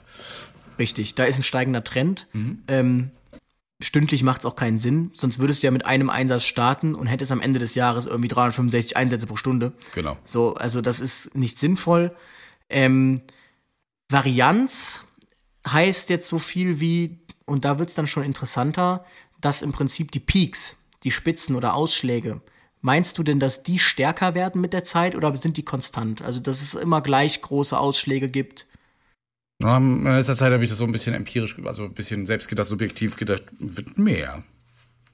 Genau, also Varianz könnte man jetzt nicht direkt unterschreiben, dass die nicht mehr wird. Mhm. Man sagt auch, es fängt an zu oszillieren. Wenn ich jetzt zum Beispiel, das kann man jetzt sich vorstellen, wenn ich jetzt so langsam so und immer lauter werde und man schaut sich das auf der Tonspur an, dann sieht man, okay, die Ausschläge werden größer, größer, größer, größer, größer und das ist eben eine steigende Varianz und das ist eben auch nicht also das kann man nicht betrachten. Die äh, Varianz, man sagt, die muss bekannt sein, die muss konstant sein. Und Trend, Saisonalität, äh, habe ich gerade schon gezeigt. Wir haben leider auch Saisonalität. Das heißt, die Zeitreihenanalyse ist schon mal schwierig, denn das sind alles Sachen, die können wir nicht gebrauchen. Ähm, weil warum? Ich müsste ja dann wissen, um was für einen Werte die Varianz ansteigt. Ich müsste wissen, um was für Werte steigt der Mittelwert an. Ich müsste wissen, wie genau die Saisonalität in was für Abständen das ist. Und das müsste ich alles in meiner Prognose berücksichtigen. Aber so ganz einfache Prognoseverfahren, wie wir sie gleich kennenlernen werden, die können das nicht berücksichtigen. Das heißt, ich muss meine Zeitreihe erstmal in einen Zustand überführen, dass ich das alles nicht mehr habe. Und ähm, da gibt's Formeln für, man kann den Trend rausrechnen, man kann die Saisonkomponente rausrechnen, ich weiß gar nicht, ob wir da schon in der, ähm, in der Vol zweiten Folge drauf eingegangen sind, ähm, wie das dann aussieht, wenn man den, ähm, die Saison rausrechnet. Nee, haben wir noch nicht. Möchte ich jetzt mal Haben wir noch nicht. Ähm, dann, zeige ich hier erstmal ganz kurz, wenn ihr auf Seite 28 gehen solltet auf meiner Bachelorarbeit, dann seht ihr jetzt, da habe ich da mal so eine Trendkomponente rausgerechnet aus dieser Zeitreihe.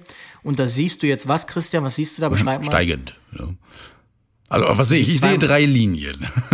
Ja, genau. Also dazu Genau. muss man sagen, ich habe ich hab meine, ähm, meine Zeitreihe in Saison Sommer, Mhm. Übergangssaison Ah. und Wintersaison unterteilt. Also habe ich de facto drei Zeitreihen betrachtet. sehe also, um so dass ein der Sommer ähm, abfallend ist, genauso wie die Übergangszeit, aber der Winter, da steigt's an. Genau. Ne? Die Einsatznachfrage jetzt- pro Stunde. Richtig. Und wenn man sich das allerdings jetzt einmal anschaut, wenn man mal die X-Achse betrachtet, wir sehen hier 2000 Stunden und wir sehen einen Anstieg von 2,5 im Winter und 2000 später sind wir bei, ja, nicht mal einem Einsatz mehr. Also das ist vernachlässigbar gering.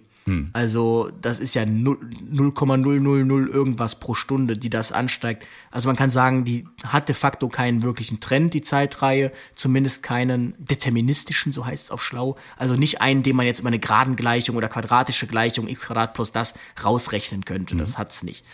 Saison schon, wir wissen ja Uhrzeit, ganz wichtig. Saisonlänge, wie würdest du sagen, wie lange dauert eine Saison? Ganz einfache Frage. Äh, also, Saison ist immer so von April bis September. Ja, jetzt, wir, wir sind ja in Stunden. Ach, du bist in dauert ein- Stunden. Ja, Also hier steht 120. nee, keine Ahnung. ein Umschwung, 24 Stunden. Ganz einfach. Ach so. Von sieben ah, bis sieben. Wir reden jetzt hier nicht Eine von Saison. Sommer- und Wintersaison. Mensch, das musst Das ist das sagen. Wichtige, genau. Ja, das ist das Wichtige. Man denkt immer, man assoziiert mit Saison immer direkt sowas wie Winter, Sommer. Mhm. Aber eine Saison in der Zeitreihenanalyse ist halt eben ein kompletter Umlauf. Und der ist halt im Rettungsdienst, wenn ich stündlich betrachte, genau 24 24 Stunden. Stunden. Und ähm, da sieht man halt eben, wenn man die Saisonkomponente sich hier für den Sommer anschaut, auf Seite 29, dann sieht man so richtig schön, ja, eine richtig schöne, wie, wie kann man das beschreiben? Wie so ein Eisberg, ne? Wie- Eisberg, genau. Eisberg, Eisberg. So die Spitze von einem Eisberg, ganz oft hintereinander. Das ist die Saisonkomponente. Und ähm, die ist auch im Sommer richtig schön, man sagt smooth, richtig schön glatt. Und das spricht eben für diese, ähm, für dieses Sommerloch. So, das läuft alles so vor sich hin, keine großen Einsatzspitzen jetzt. Und im Winter sieht das schon wieder anders aus. Da ist ja auch Weihnachtsmarktzeit. Genau. Und wenn man das alles rausrechnet, dann hat man, wenn man alle Informationen erfasst hat, ein weißes Rauschen. Wenn man das nicht hat, dann hat man das nicht. Ich hatte das natürlich nicht. Wäre auch zu einfach gewesen. Ähm, deshalb musste da, mussten da schwerere Geschütze aufgefahren werden. Und jetzt gibt es ein, oder ich habe zwei Prognosemodelle verwendet. Ähm, ein Prognosemodell ist das sogenannte ARMA-Modell. Das verwendet, wird eben auch bei Z- Zeitreihenanalysen in der Energiebranche verwendet. Und das sogenannte Erwartungswertmodell. Erwartungswert sollte zumindest den Gymnasiasten so ein bisschen was sagen. ARMA sollte gar keinem was sagen, ist aber auch ganz einfach. Ähm, die einfachste Prognose, was wäre die denn? Man nennt es auch die naive Prognose. Wenn ich dir jetzt sage, Christian, ähm, gestern haben wir fünf Rettungswagen gebraucht, sag mir mal, wie viel brauchen wir morgen? Mindestens vier, würde ich sagen. Ja, genau. Also die einfachste Prognose ist einfach das, was wir kennen. Wir nehmen einfach das Letzte. Und Ach so, ähm, also einfach das- sagen, wir brauchen wieder fünf, weil das war gestern Genau. einfach doof. Wir nehmen Richtig. jetzt fünf. Und das ist die einfachste Prognoseform. Es gibt ja hunderte Prognosemittel. Und ähm, so kann man aber seine Qualität messen. Also man macht quasi einmal mit seiner Zeitreihe so diese einfache Prognose. Man sagt, ich nehme einfach immer das nächste, ist immer das letzte. Und ähm, dann muss meine Prognose ja schon mal besser sein als diese Prognose. Mit der, mit der mittleren absoluten Abweichung, die betrachtet man da. Also wie oft weicht meine äh, Prognose im Mittel wie groß ab. So und so viel Einsätze pro Stunde weicht meine Prognose ab. Das ist ein Qualitätsmerkmal. Im Optimalfall ist es null, dann habe ich null Abweichung, perfekt getroffen. Und ähm, was ich einfach nur mache, die Prognosemodelle, die ich verwende, die teile ich dann ähm, durch meine ähm, einfache Prognose. Und wenn das ein 0-Komma-Wert ist, dann heißt das, dass meine Prognose besser ist. Wenn es 1 ist, dann ist es genauso gut, also schlecht. Und wenn es größer als 1 ist, ist es sogar noch schlechter als die einfachste Prognose. Also einfach nur zu sagen, ich nehme das letzte. Und ähm, das ist die, ähm, das ist noch ganz wichtig zu wissen, weil so kann man das dann eben vergleichen. Und dieses ARMA-Modell, das ist, man nennt es autoregressiv Moving Average, also gleitender Durchschnittmodell. Ist eine komplizierte Modellgleichung, wenn man sich das so anschaut. Wenn man dann weiß, was dahinter steckt, ist es irgendwie dann doch voll einfach. Es ist im Prinzip einfach nur autoregressiv heißt, ich nehme den letzten oder zurückliegende Werte und gewichte die. Also ich sage zum Beispiel, der letzte Wert hat einen Einfluss von 90 Prozent, also multipliziere ich den letzten Wert mit 0,9 und dann ist das mein Prognosewert. So, und jetzt könnte ich auch noch hingehen und sagen, okay, und dazu kommt jetzt noch die Abweichung zwischen dem letzten Wert und dem Wert davor. Und das kann ich dann auch wieder gewichten. Und dann habe ich so meinen Wert gebaut. Das ist eine Summengleichung. Ähm, werde ich jetzt gar nicht so konkret drauf eingehen, was man da alles betrachten kann. Ähm, de facto ist, dieses Modell gibt es nochmal in zwei komplizierteren Formen. Oh. Einmal als Arima, nämlich als integrierte Version und natürlich als saisonales integriertes Modell. Und natürlich war es bei mir das komplizierteste aller dieser Varianten, denn ich hatte sowohl eine Saisonkomponente als auch musste ich dieses Modell einmal integrieren. Und ähm, das äh, war aber trotzdem kein Problem dann de facto. Da gibt es Software für. Und ähm, Box und Jenkins, die haben das damals den, den den Grundstein gelegt für dieses Prognosemodell. Und die folgen dann einem ganz einfachen Vier-Punkte-Modell. Man sagt, Modell identifizieren. Das heißt, man betrachtet so eine Autokorrelationsfunktion. Man schaut, wie viel Einfluss haben die zurückliegenden Werte. Das kann man berechnen. Und man betrachtet, ähm, wie viele Einfluss haben konkrete zurückliegende Werte. Das ist dann die partielle, also die, die bruchstückweise Betrachtung. Und ähm, dann schätzt man eben, okay, welche Werte haben denn Einfluss, wie hoch werden die gewichtet, da gibt's dann so ein Näherungsverfahren. Und dann schaut man einmal, funktioniert es? Wenn es funktioniert, habe ich als Ergebnis der Differenzen ein weißes Rauschen. Wenn es nicht funktioniert hat, habe ich kein weißes Rauschen, sondern wieder irgendwelche Informationen. Und ähm, bei mir ist es dann ein, ein Modell geworden, das eben in 24-Stunden-Rhythmen immer die Differenzen betrachtet zwischen ähm, dem letzten Wert und dem vorherigen Wert. Der wird gewichtet und ähm, das heißt, dann wir reden, um dich mal kurz zu unterbrechen, beim letzten Wert immer vom letzte, von der letzten Saison, also 24 Stunden und den vorherigen 24 Stunden. Von der Ab von der Differenz vor 24 Stunden und vor der letzten Differenz. Das mhm, wird genau. dann nochmal zusammengerechnet, genau, ah, ja. und ergibt dann meinen Prognosewert. Und das Modell, wird, das ich dann da letztlich ähm, verwendet habe, das wird auch als Airline-Modell bezeichnet, weil damals dadurch das monatliche Flugkost, Fluggastaufkommen internationaler Airlines abgebildet wurde. Und ähm, ja, da habe ich schon so, wen es jetzt interessiert, also die Werte wurden alle so gewichtet mit 0,99, 0,97. Das ist schon eine extrem hohe Gewichtung, schon an der Grenze, wo man sagt, ist mein Prozess denn nicht vielleicht doch steigend die ganze Zeit, wenn die letzten Werte so viel Einfluss haben. Ähm, das Modell glättet aber sehr stark, das werden wir gleich noch sehen. Das andere Modell ist das sogenannte Erwartungswertmodell und da wird es jetzt nämlich richtig interessant, das ist nämlich nicht mehr so theoretisch, sondern ähm, das ist wirklich ganz konkrete Mathematik. Ich weiß nicht, weißt du, was ein Erwartungswert ist? Oh, Oder wie man ja. den berechnet? Nee, nicht Von mehr. Einem Würfel? Definitiv nicht mehr. Also äh. man berechnet einen Erwartungswert einfach, man hat seine Werte, die in Frage kommen. Diese werden multipliziert mit ihrer Eintrittswahrscheinlichkeit aufsummiert. Also Würfel, einfaches Beispiel. Jede, bei einem nicht gezinkten Würfel ist ähm, die Wahrscheinlichkeit, dass eine 1, eine 2, eine 3, eine 4, eine 5, eine 6 gewürfelt wird, jeweils ein Sechstel. Mhm, genau.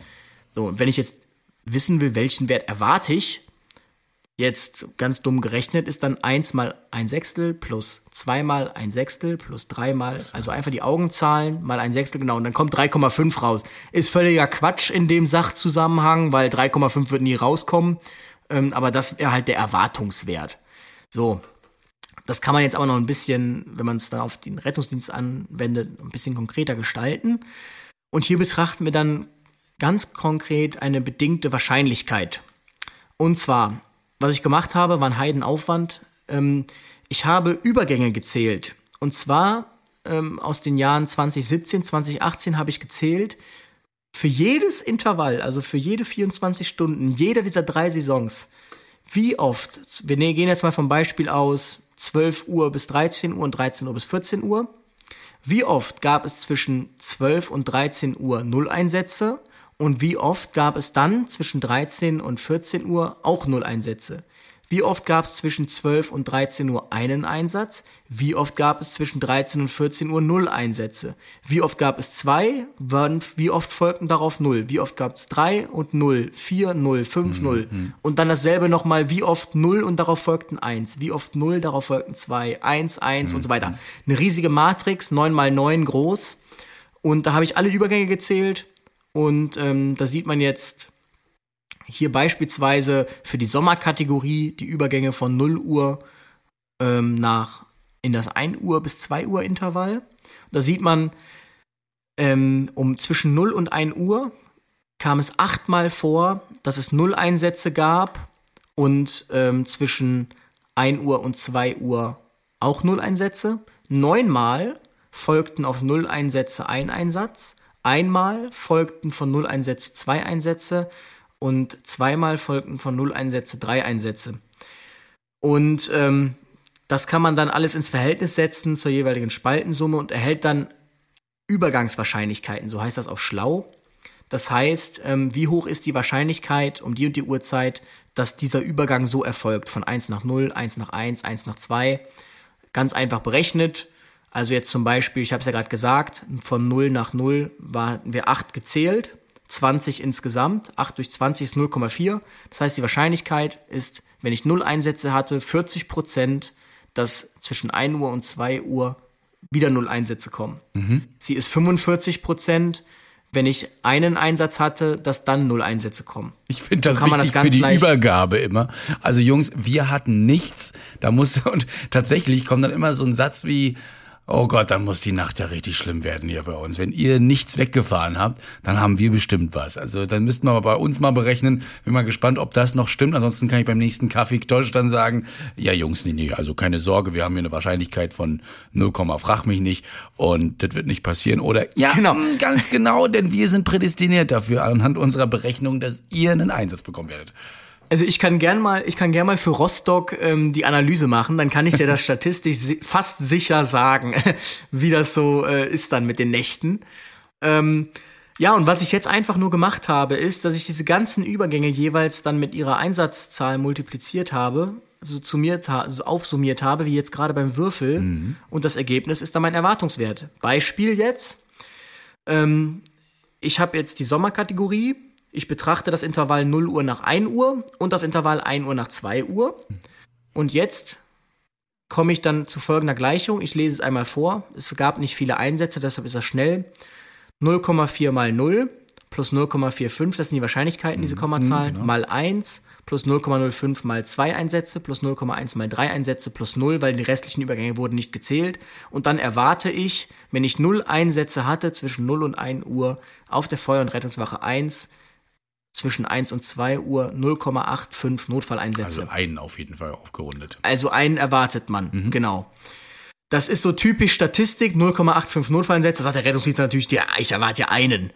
Ähm, das ist auch schon direkt dann so ein Fehler, denn natürlich gibt es ja keine Komma. Das heißt, ich habe seltenst habe ich wirklich eine genaue Zahl, also eine runde Zahl, so wie 1 oder 0. Habe ich eigentlich nie. Das heißt, ich habe auch immer eine Abweichung, wenn ich meine Prognose mache, weil ich zwei verschiedene Ergebnismengen habe. Ich habe einmal die natürlichen Zahlen, das sind meine Einsätze, mhm. weil es gibt keine 0,5 Einsätze. Genau. Und dann habe ich meine Prognose, da gibt es aber reelle Zahlen, nämlich auch 0,8 Einsätze. Das heißt, 0,8, wenn ich es runden würde, wäre 1. Mache ich aber nicht. Das heißt, meine Abweichung ist schon mal da von 0,25. Und das wirkt sich dann natürlich nachher auf die Güte aus, dass sie so ein bisschen schlechter ist, weil ich halt immer eine Grundabweichung habe. Aber wir werden nachher sehen, dass das gar nicht so wichtig ist. Das habe ich jetzt jedenfalls für alle Tagesintervalle gehabt.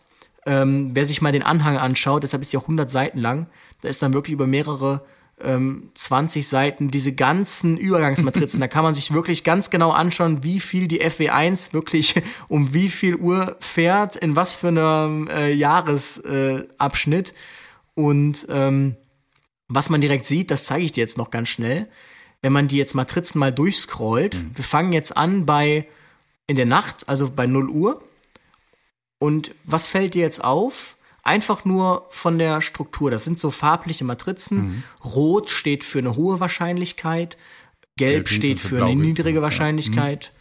und blau steht für eine Wahrscheinlichkeit von 0. Und wir sehen jetzt hier so eine Matrix und das ist relativ ähm, in der linken Ecke zentriert, Genau. würde ich sagen. Also, dass sich das so auf maximal vier Einsätze nachts um 0 Uhr, 1 Uhr beschränkt. Und jetzt scroll ich mal so nach unten und will mal wissen, was dir so auffällt. Ich scroll jetzt so langsam Richtung 5 Uhr, 7 Uhr, 9 Uhr. Verbreitet sich das immer weiter in die andere, auf die andere Seite. Die Matrizen ne? werden schon größer, genau. weiter- Es verteilt sich sehr schön, Und- ja. Und Richtig, wird und um weniger, 13 ne? Also auch pro, ne, pro Kästchen, also pro Jetzt sind wir, Intervall. genau, ne? wir sind jetzt hier um 13 Uhr, da siehst du, also hier ist die ganze Bandbreite von 10 Einsätzen, 7 Einsätzen. Du siehst hier kaum mehr rot, Hm. sondern nur noch gelb und genau das ist halt das Problem. Also tagsüber wissen wir jetzt schon, da wird unsere Prognose schlechter sein, weil es so viele Möglichkeiten, es gibt so viele Übergänge. Allein hier kann man fast sagen, 7 mal 10, äh, 70 Möglichkeiten. Ähm, nachts ist das noch relativ gut darstellbar, weil nachts werden nicht auf einmal 10 Einsätze kommen. Das kann ich dir wirklich, da kann ich dir Hand und Fuß drauf geben, es sei denn, es Mhm. Ja, passiert das wäre dann wieder die Abweichung, ne? Genau, ja. Genau.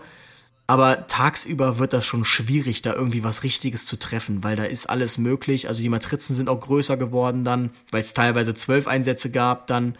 Ähm, das ist kaum mehr möglich. Ja. Ähm, das ist jetzt schon etwas, was wir wissen. Okay, unsere Prognose wird tagsüber schlechter sein. Das habe ich dann jedenfalls mal durchlaufen lassen für ein komplettes Jahr. Und da kam dann als Ergebnis raus eine mittlere absolute Abweichung bei diesem ersten komplizierteren Statistikmodell von, jetzt muss ich hier mal schnell reinschauen. Genau, von 1,3 Einsätzen. Und ähm, dieses Erwartungswertmodell hatte auch so 1,3 Einsätze. Also die haben sich nicht viel getan. Was würdest du jetzt sagen? 1,3 Einsätze pro Stunde im Durchschnitt ist die Abweichung. Ist das viel? Ist das wenig? Eine Abweichung von 1,3? Ist nicht viel. Okay. Weiß ich, also. Jetzt- Nee. Das, also, ja, das ist halt das Problem. Man hat ja keine Vergleichswerte. Nee, ist ich es viel, ist es wenig? Ich weiß es nicht. Ich, genau. Ich hatte ja auch keinen. Also, ich dachte mir jetzt, ein Einsatz. Ja, ist das jetzt viel? Ich denke mir dann Wir halt. reden ja nur von der einen Ja. Wache. Ein Einsatz. Oder nicht von, Genau. ja, nicht von einem Rettungsmittel, sondern einer Wache. Okay. Genau. Und die Wache, Wache 1, äh, die, die Wache 1, denke ich mal, wird, äh, wie viele RTWs haben die so ungefähr? Ähm, so sieben, sechs, sieben, sieben. Je nach Tageszeit. Dann eine Abweichung von 1,3. Nö, finde ich nicht. Die fahren so 3,5 Einsätze pro Stunde. Dann dachte ich mir, hu, dann ist das ja schon 30 Oh, okay, Prozent. nee, dann ist es was anderes. Ja, da, also du musst mir noch mal so eine Fakten liefern und mich nicht ins Messer laufen lassen. Lachen Nee, aber Kreissäge. Ja. Aber, also, wenn man jetzt eine Rettungswache hat mit nur einem RTW, Mhm. dann ist es zu viel. ja. Ähm, das ist halt schwierig zu skalieren. Also ich konnte das auch nicht wirklich sagen. Ist das viel, ist es wenig? Ich habe jetzt hier mal kurz dargestellt, wie das so, wie die Prognose, wie, die, wie genau die so im 24-Stunden-Rhythmus war. Seite 54. Und da sieht Mhm. man, genau, und da sieht man eben nachts super genau, also 0,6 Einsätze im Schnitt irgendwie um 5 Uhr morgens, also richtig genau die Prognose. Und dann sieht man so Und Tagesstunden zwischen ja. 11 bis 18 Uhr bis zu 1,9 Einsätzen Abweichung im Schnitt. Da sieht man halt, da hat die Prognose nicht gut getroffen. Da weiß man halt, da muss man noch was tun. Und jetzt habe ich mich gefragt, wie könnte ich es denn greifbar machen? Also das war mir kein Ergebnis, 1,3 Einsätze, weil da konnte man nichts mit anfangen. Ich wollte ja wissen, ähm, war das jetzt eine gute Prognose oder war es eine schlechte? Also, ich hatte ja den Einsatzleitrechner Datensatz, bin ich dann hingegangen und habe dann so ein Anwendungsbeispiel konzipiert. Und zwar ähm, wollte ich wissen, wie einsatztaktisch relevant ist das. Und ähm, dann habe ich jeweils immer die RTWs äh, gezählt. Zwischen 7.30 Uhr und 19.30 Uhr waren auf der Wache 1 sechs äh, RTWs. Zwischen 19.30 Uhr und 23.30 Uhr fünf RTWs und dann nachts bis 7.30 Uhr vier RTWs. Und ähm, dann dachte ich mir, okay, ich skaliere jetzt einfach die Prognose. Skalieren heißt, ich teile sie durch die Anzahl verfügbarer Rettungswagen zu Stundenbeginn. Und wenn ich jetzt meine Prognose sagt, ich erwarte fünf Einsätze, ich habe zu Stundenbeginn aber nur vier Rettungswagen, dann heißt das, der Wert ist größer als eins. Das heißt, ich brauche auf jeden Fall noch einen Rettungswagen. Ist es kleiner, also 0, heißt es, ich habe genug Rettungswagen. Ist es genau eins, heißt es auch, es wird genau passen. Und ähm, dann bin ich wirklich hingegangen, das war mega anstrengend, aus diesen Einsatzleitrechner-Daten das rauszugucken. Ich hatte das deshalb auch nur für zwei Wochen gemacht. Für zwei Wochen einfach mal ganz genau geguckt, wann hat welcher RTW die Eins gedrückt, ähm, wann war der wieder einsatzbereit und habe dann wirklich für jede Stunde geguckt, wie viele Rettungswagen gab es zu Stundenbeginn und habe das dann entsprechend ähm, also in Köln siehst du immer, wenn der Spitzenbedarf RTW rausfährt, das ist der letzte Rettungswagen, der 1.3, der wird durch Berufsfeuerwehrpersonal von einem Löschfahrzeug, äh, von einem Tanklöschfahrzeug besetzt, das wird dann dafür außer Dienst genommen, dann weißt du immer, okay, es gibt keine Rettungswagen mehr. Mhm. Und dann habe ich immer geguckt, ich habe das dann gleichgesetzt mit einem Risikofall. Wenn der 1.3 rausfährt, dann ist es ein Risikofall. Das will ich ja vermeiden, dass der rausfährt. Und ähm, dann habe ich immer geguckt, wann ist der rausgefahren. Mhm. Das sieht man jetzt ähm, das sieht man jetzt hier in Form schwarzer Pfeile auf Seite 59. Da sieht man so einen Wochenverlauf. Und da sieht man die schwarzen Pfeile jetzt, die zeigen halt, wann der so rausgefahren ist in dieser Woche. Insgesamt in den zwei Wochen eins, zwei, drei, vier, fünf, sechs, sieben, acht Mal. Und ähm, das heißt, meine Prognose musste genau dann, wenn der rausgefahren ist, ja auch sagen, dass äh, mehr RTWs benötigt werden, als ich RTWs gerade habe zu Stundenbeginn. Und meine Prognose hat tatsächlich, und das ist das Faszinierende, immer, immer getroffen. Immer wenn meine Prognose gesagt hat, du brauchst mehr RTWs, ähm, als du gerade hast, ist der 1 RTW 3 rausgefahren. Also kam es zu einem Spitzenbedarf. Und ähm, dieses Erwartungswertmodell, das hat am besten performt, das hat alle acht Spitzenbedarfe erkannt und noch äh, ein, zweimal einen Fehlspitzenbedarf erkannt. Das lag dann daran, dass zum Beispiel innerhalb von zehn Minuten wieder ein Rettungswagen frei geworden ist. Hätte ich den mit eingerechnet, dann ähm, wäre es auch nicht zu einer Prognose bekommen von du brauchst einen Rettungswagen. Mhm. Habe ich aber nicht. Ich habe das nur für Stundenbeginn gemacht, sonst wäre es zu kompliziert geworden. Und ähm, da zeigt sich aber, wenn man das live machen würde, dann könnte man da echt Informationen rausholen. Und ich habe echt gehadert, denn diese hohe Abweichung auch tagsüber, die kam eben durch diese Einsatzspitzen. Das sieht ja. man auch ganz deutlich hier. Dann hat man auf einmal acht Einsätze in einer Stunde. Aber ich kann das nicht prognostizieren. Das, du siehst hier ähm, meine Prognose, das ist rot und grün, das sind die zwei Modelle, die kriegen das nicht hin, das zu prognostizieren, diese Einsatzspitze. Woher soll eine, also eine Einsatzspitze zeichnet sich dadurch aus, dass es eine Spitze ist. Das heißt, es ist alles normal, auf einmal Eskalation und wieder alles normal. Das ist eine Spitze.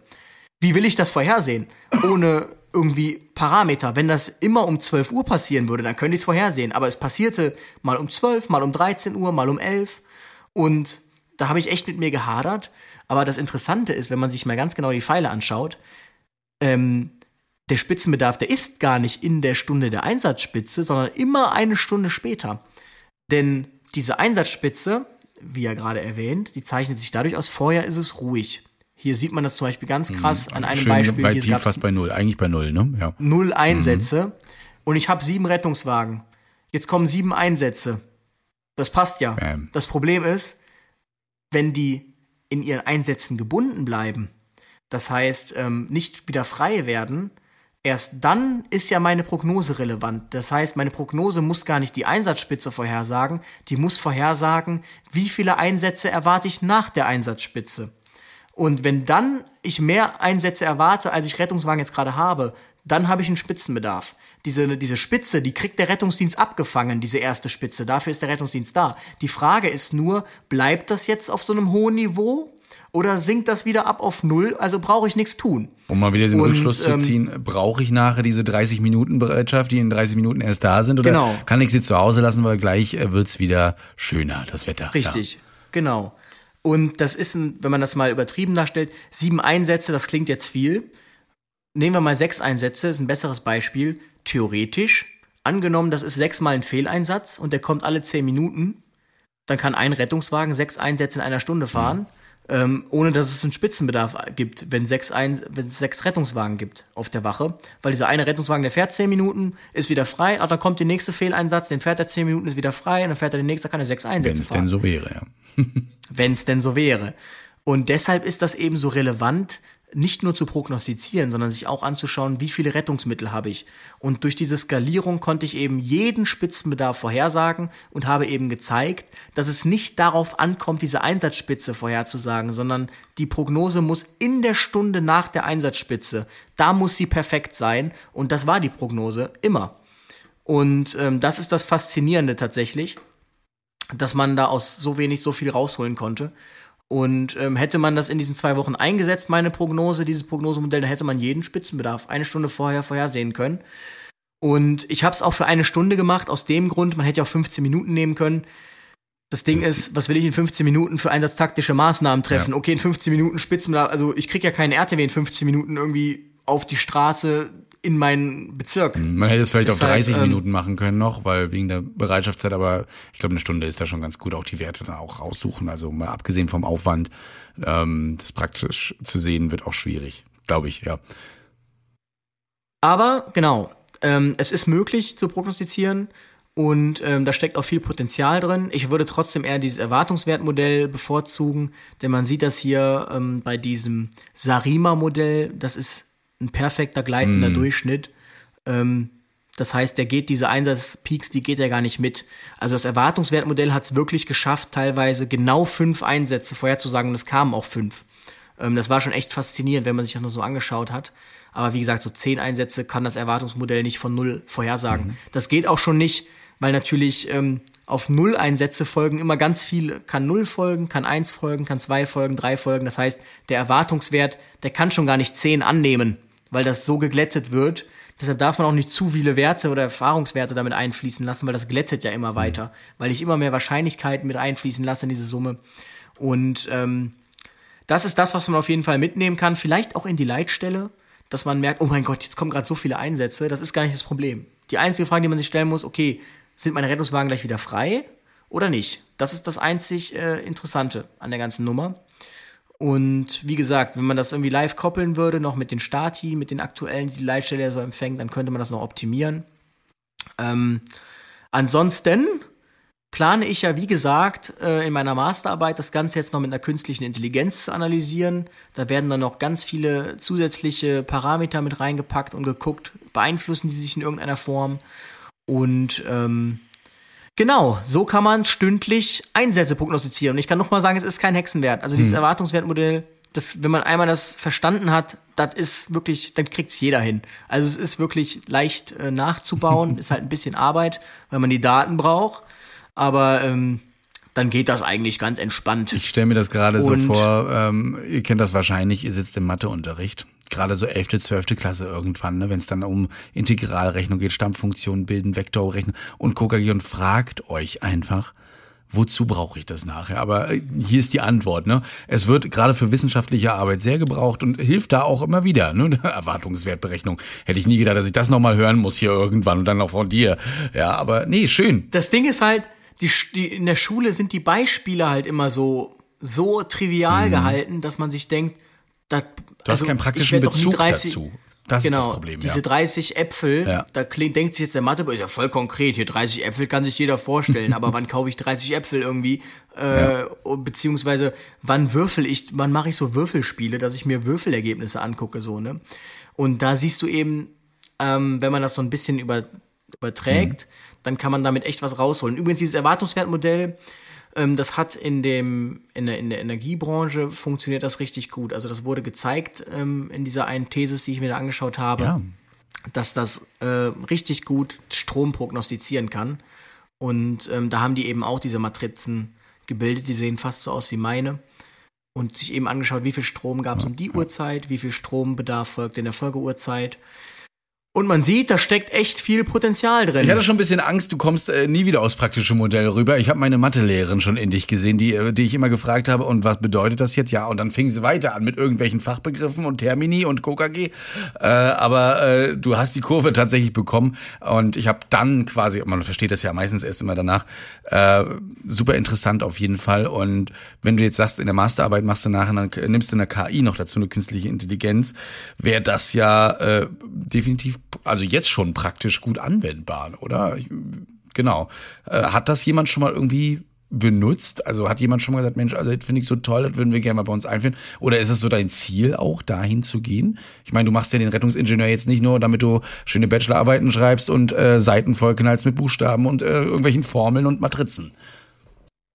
Ja, also ähm, im Optimalfall äh, würde ich tatsächlich sofort sagen, können wir direkt in ein Einsatzleitsystem implementieren. Braucht man halt ein Einsatzleitsystem für. Ja.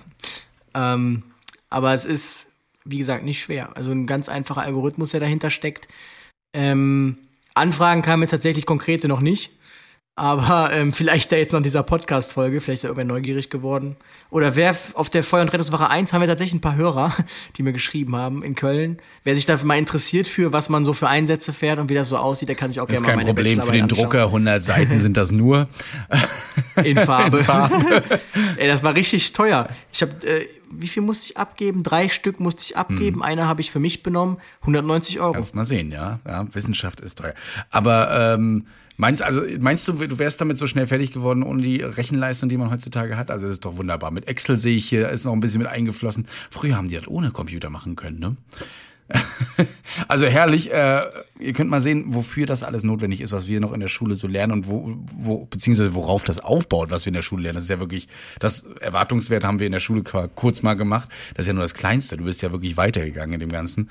Und ähm, ich sehe schon, Taschenrechner brauche ich nachher nicht mehr. Ich frage Louis einfach, wenn ich mal mit ihm Einsatz fahren sollte, äh, nach irgendwelchen äh, Medikamentenberechnungen, mach mal selbst.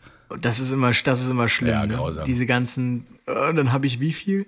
Ach ja, übrigens, ich habe ja von dieser naiven Prognose gesprochen ähm, vorhin. Ich habe es ja darüber auch mal skaliert und da zeigte sich halt, ähm, also 0-Komma-Werte, schon mal gut, ist schon mal besser als die naive Prognose. Also dieses, wir nehmen einfach das letzte. Das war allerdings trotzdem alles so im 0,7 Bereich, dass man sagt, boah, das sollte eher so unter 0,5 sein, also nicht so top. Ähm, also da ist auf jeden Fall noch ähm, ja, Entwicklungspotenzial, aber das werden wir alles, ähm, werden wir alles noch machen dann in der Masterarbeit. Was ich tatsächlich gemacht habe, einfach mal aus Gag, weil ich zu viel Zeit hatte. Ähm, ich hatte Steht das auch so drin in äh, der Arbeit? Weil ich noch so viel Zeit hatte. Nee. Nein, natürlich. Doch, genau, so, so ungefähr steht's hier drin. Aber ähm, ich hatte mir mal die stündlichen Lufttemperaturdaten vom Flughafen Köln-Bonn, das war hier die Messstelle, in stündliche Auflösung geladen und die einfach mal daneben gelegt und dann mal so ein Datenanalyseprogramm, RapidMiner heißt das, da drüber laufen lassen. Und der hat dann so ein Entscheidungsbaumodell berechnet und das Modell hat dann nicht nur zwischen Wochentag und Stunde unterschieden, sondern eben auch zwischen Temperatur größer und kleiner 25 Grad Celsius. Das heißt, wenn die Temperatur größer 25 Grad Celsius war, hat das Programm gesagt, jetzt kommen auch mehr Einsätze. Und wenn es kleiner war, dann ist es einen anderen Pfad gegangen. Das ist schon eine sehr interessante Erkenntnis. Ja. Für die Masterarbeit vielleicht mal interessant nachher, auch wieder als Variable, die die mit da reinrechnet. Na, Genau. Also Optimierung ist äh, da auf jeden Fall mit dabei. Da bin ich sehr gespannt. Wenn du die mal rausbringst, da müssen wir noch mal drüber reden, wenn wir da noch zusammen, also wenn du da nicht schon äh, Professor bist, nein, ähm, würde mich auf jeden Fall freuen und ähm, das müssen wir weiter verfolgen. Also ja, vielleicht kommen wir mal dazu. Solltest du mal hier in Rostock sein, dass du dir mal unsere Daten eingibst. Und da bin ich mal gespannt, weil das Empfinden, was wir ja so auf der Wache haben, ist ja wirklich, ah ja, unser typischer 2 Uhr Einsatz äh, oder ein oder zwei Uhr Einsatz immer so und darauf folgen meistens noch so ein halb vier Einsatz. Also das können wir da auf jeden Fall mal analysieren, wenn man uns da an die Daten ranlässt. Da können wir mal nachfragen. Ja, ihr könnt sehen, also selbst Notfälle, so, äh, sofern man das so bezeichnen möchte, ähm, sind prognostizierbar. Ja, mehr nachts als tags. Das ist ja dieses, dieses Phänomen, Ja. genau, dieses Phänomen der kleinen Wahrscheinlichkeiten. Also, man, das ist ein schönes Beispiel ist, wenn ich jetzt in Urlaub fliege, nach Thailand oder sonst wohin, und ich treffe jetzt den Christian, dann würde ich sagen, boah, das ist ja ein Zufall, dass ich den Christian hier getroffen habe. Das ist doch, wie klein ist denn diese Wahrscheinlichkeit, dass ich jetzt hier am anderen Ende der Welt den Christian treffe? Angenommen, und das ist jetzt dieses Phänomen, wie gesagt, dieser kumulierten Wahrscheinlichkeiten, ähm, wenn ich jetzt mir überlege, jeden Menschen, den ich je schon mal im Leben getroffen habe, wie viele das sind, und jetzt die Wahrscheinlichkeit dafür, dass ich irgendjemanden von diesen ganzen Menschen in Thailand treffe, die ist gar nicht mehr so gering. Diese eine konkrete Person zu treffen, die ist super klein. Irgendwen aus dieser Masse zu treffen, diese Wahrscheinlichkeit ist hoch. Das heißt, ähm, genau das haben wir hier. Dass die Oma Brömmelkamp um 0 Uhr 30 anruft, diese Wahrscheinlichkeit ist gering. Dass irgendjemand anruft, diese Wahrscheinlichkeit ist extrem hoch. Und darauf muss man sich eben konzentrieren in der Wahrscheinlichkeitsrechnung. Ähm, das heißt, man geht da weg von diesem Individuellen. Ähm, was übrigens ganz interessant ist noch, es gibt so Optimierungspotenzial, es gibt da so ein sogenanntes INA, so ein INA-Prozess, ein innovatives, also ein autoregressiver Prozess mit Poisson-Innovation, muss man sich wissen. Aber der wird verwendet, der war so kompliziert, wirklich, den habe sogar ich nicht verstanden. Es gibt nur englische Literatur, das ist ein ganz neues Modell. Ähm, da wird auch nochmal so ein binomialer Ausdünnungsoperator eingeführt. Wenn jetzt ja einer zufällig Mathe studiert und weiß, was das ist, Sie gerne mir schreiben. Ich habe es immer noch nicht verstanden. Jedenfalls ähm, kann man damit Krampfanfälle prognostizieren. Bei Epileptika. Ah. Das ist, ja, da gibt's, das habe ich gesehen. Ähm, sehr interessant. Sie hatten einen Krampfanfall, also, also statistisch ist das gar nicht möglich, dass Sie das haben, weil Sie liegen schon ja, über dem Erwartungswert eigentlich. Ja. Da genau, da konzentriert man sich dann gar nicht darauf, wie viele Krampfanfälle, sondern auf die zeitlichen Abstand und sagt, okay, jetzt ist so und so viel Zeit vergangen, jetzt ist die Wahrscheinlichkeit hoch, dass es wieder zu einem Krampfanfall kommt. Das kann man eben auch aufgrund vergangener Daten einfach nur berechnen. Mhm.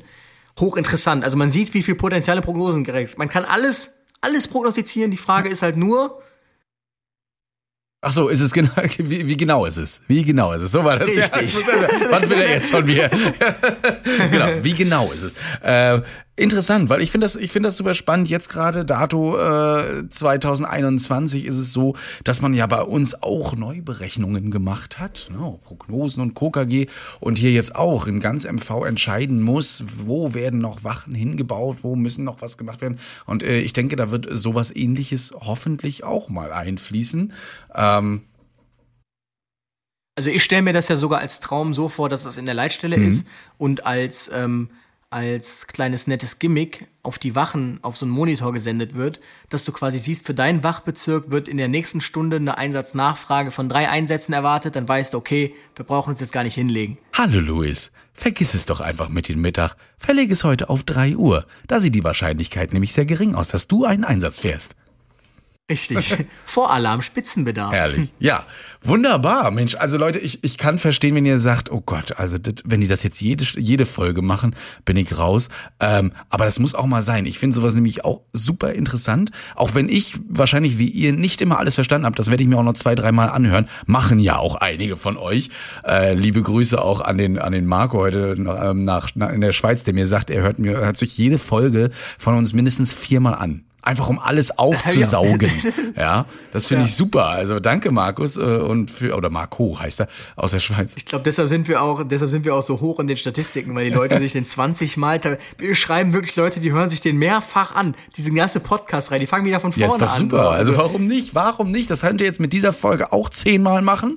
Ja, jeder von euch, wer es nicht verstanden hat. Ich habe sogar einen einen Notarzt, einen befreundeten, oder der hört sich wirklich sobald der Podcast raus oder die Folge rauskommt, hört er sich den an in Doppel doppelter bis dreifacher Geschwindigkeit. Und wirklich zu jedem, allem, was wir sagen, zu jedem Witz, den wir machen oder Fakt, den wir nennen, schreibt er mir gleichzeitig eine, eine Message und sagt so, haha, das ist lustig oder hm, da hätte man mehr genauer drauf eingehen können. Also der, der checkt das auch noch.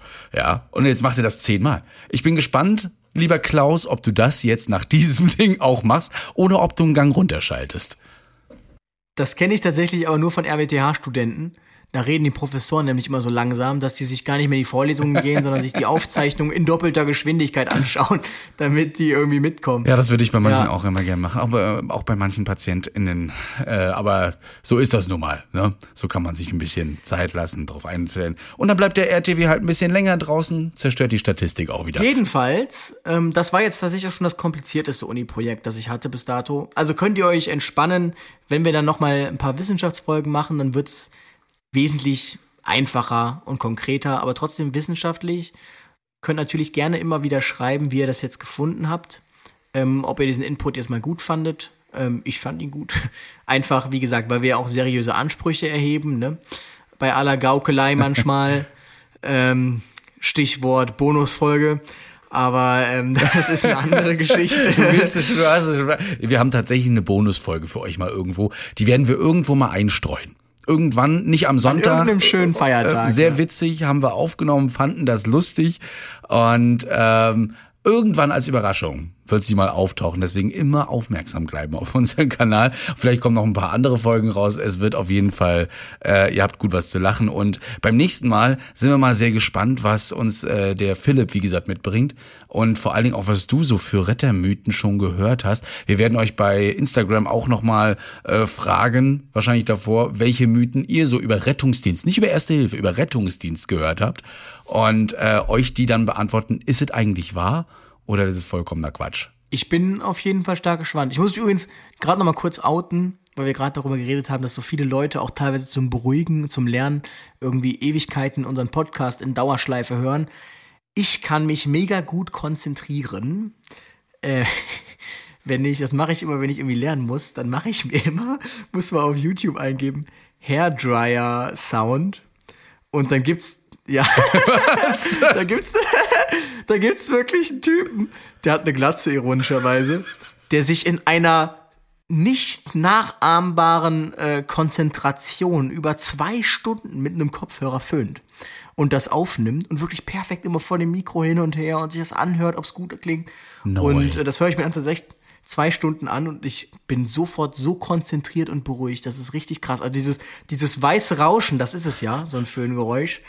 Ähm, da, da springe ich voll drauf an. Und das, das gäbe es nicht, wenn ich der Einzige wäre. Das möchte ich hier mal kurz Ich festhalten. entschuldige mich schon mal an die äh, 50 Hertz AG und Coca AG, die uns mit Strom einspeisen sollte. Die Stromspitze jetzt äh, so zwischen 13 bis 18 Uhr passieren, dann liegt es daran, dass unsere Schülerinnen und Schüler, vielleicht auch die Studenten, anfangen, sich während des Lernens alle gemeinsam zu föhnen.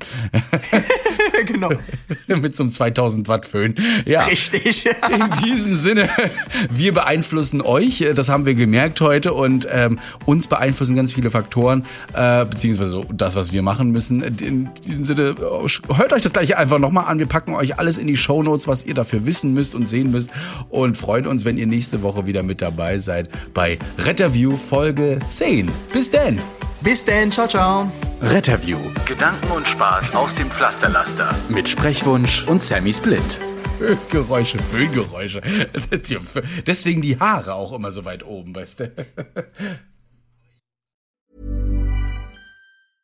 Hey, it's Paige DeSorbo from Giggly Squad. High quality fashion without the price tag. Say hello to Quince.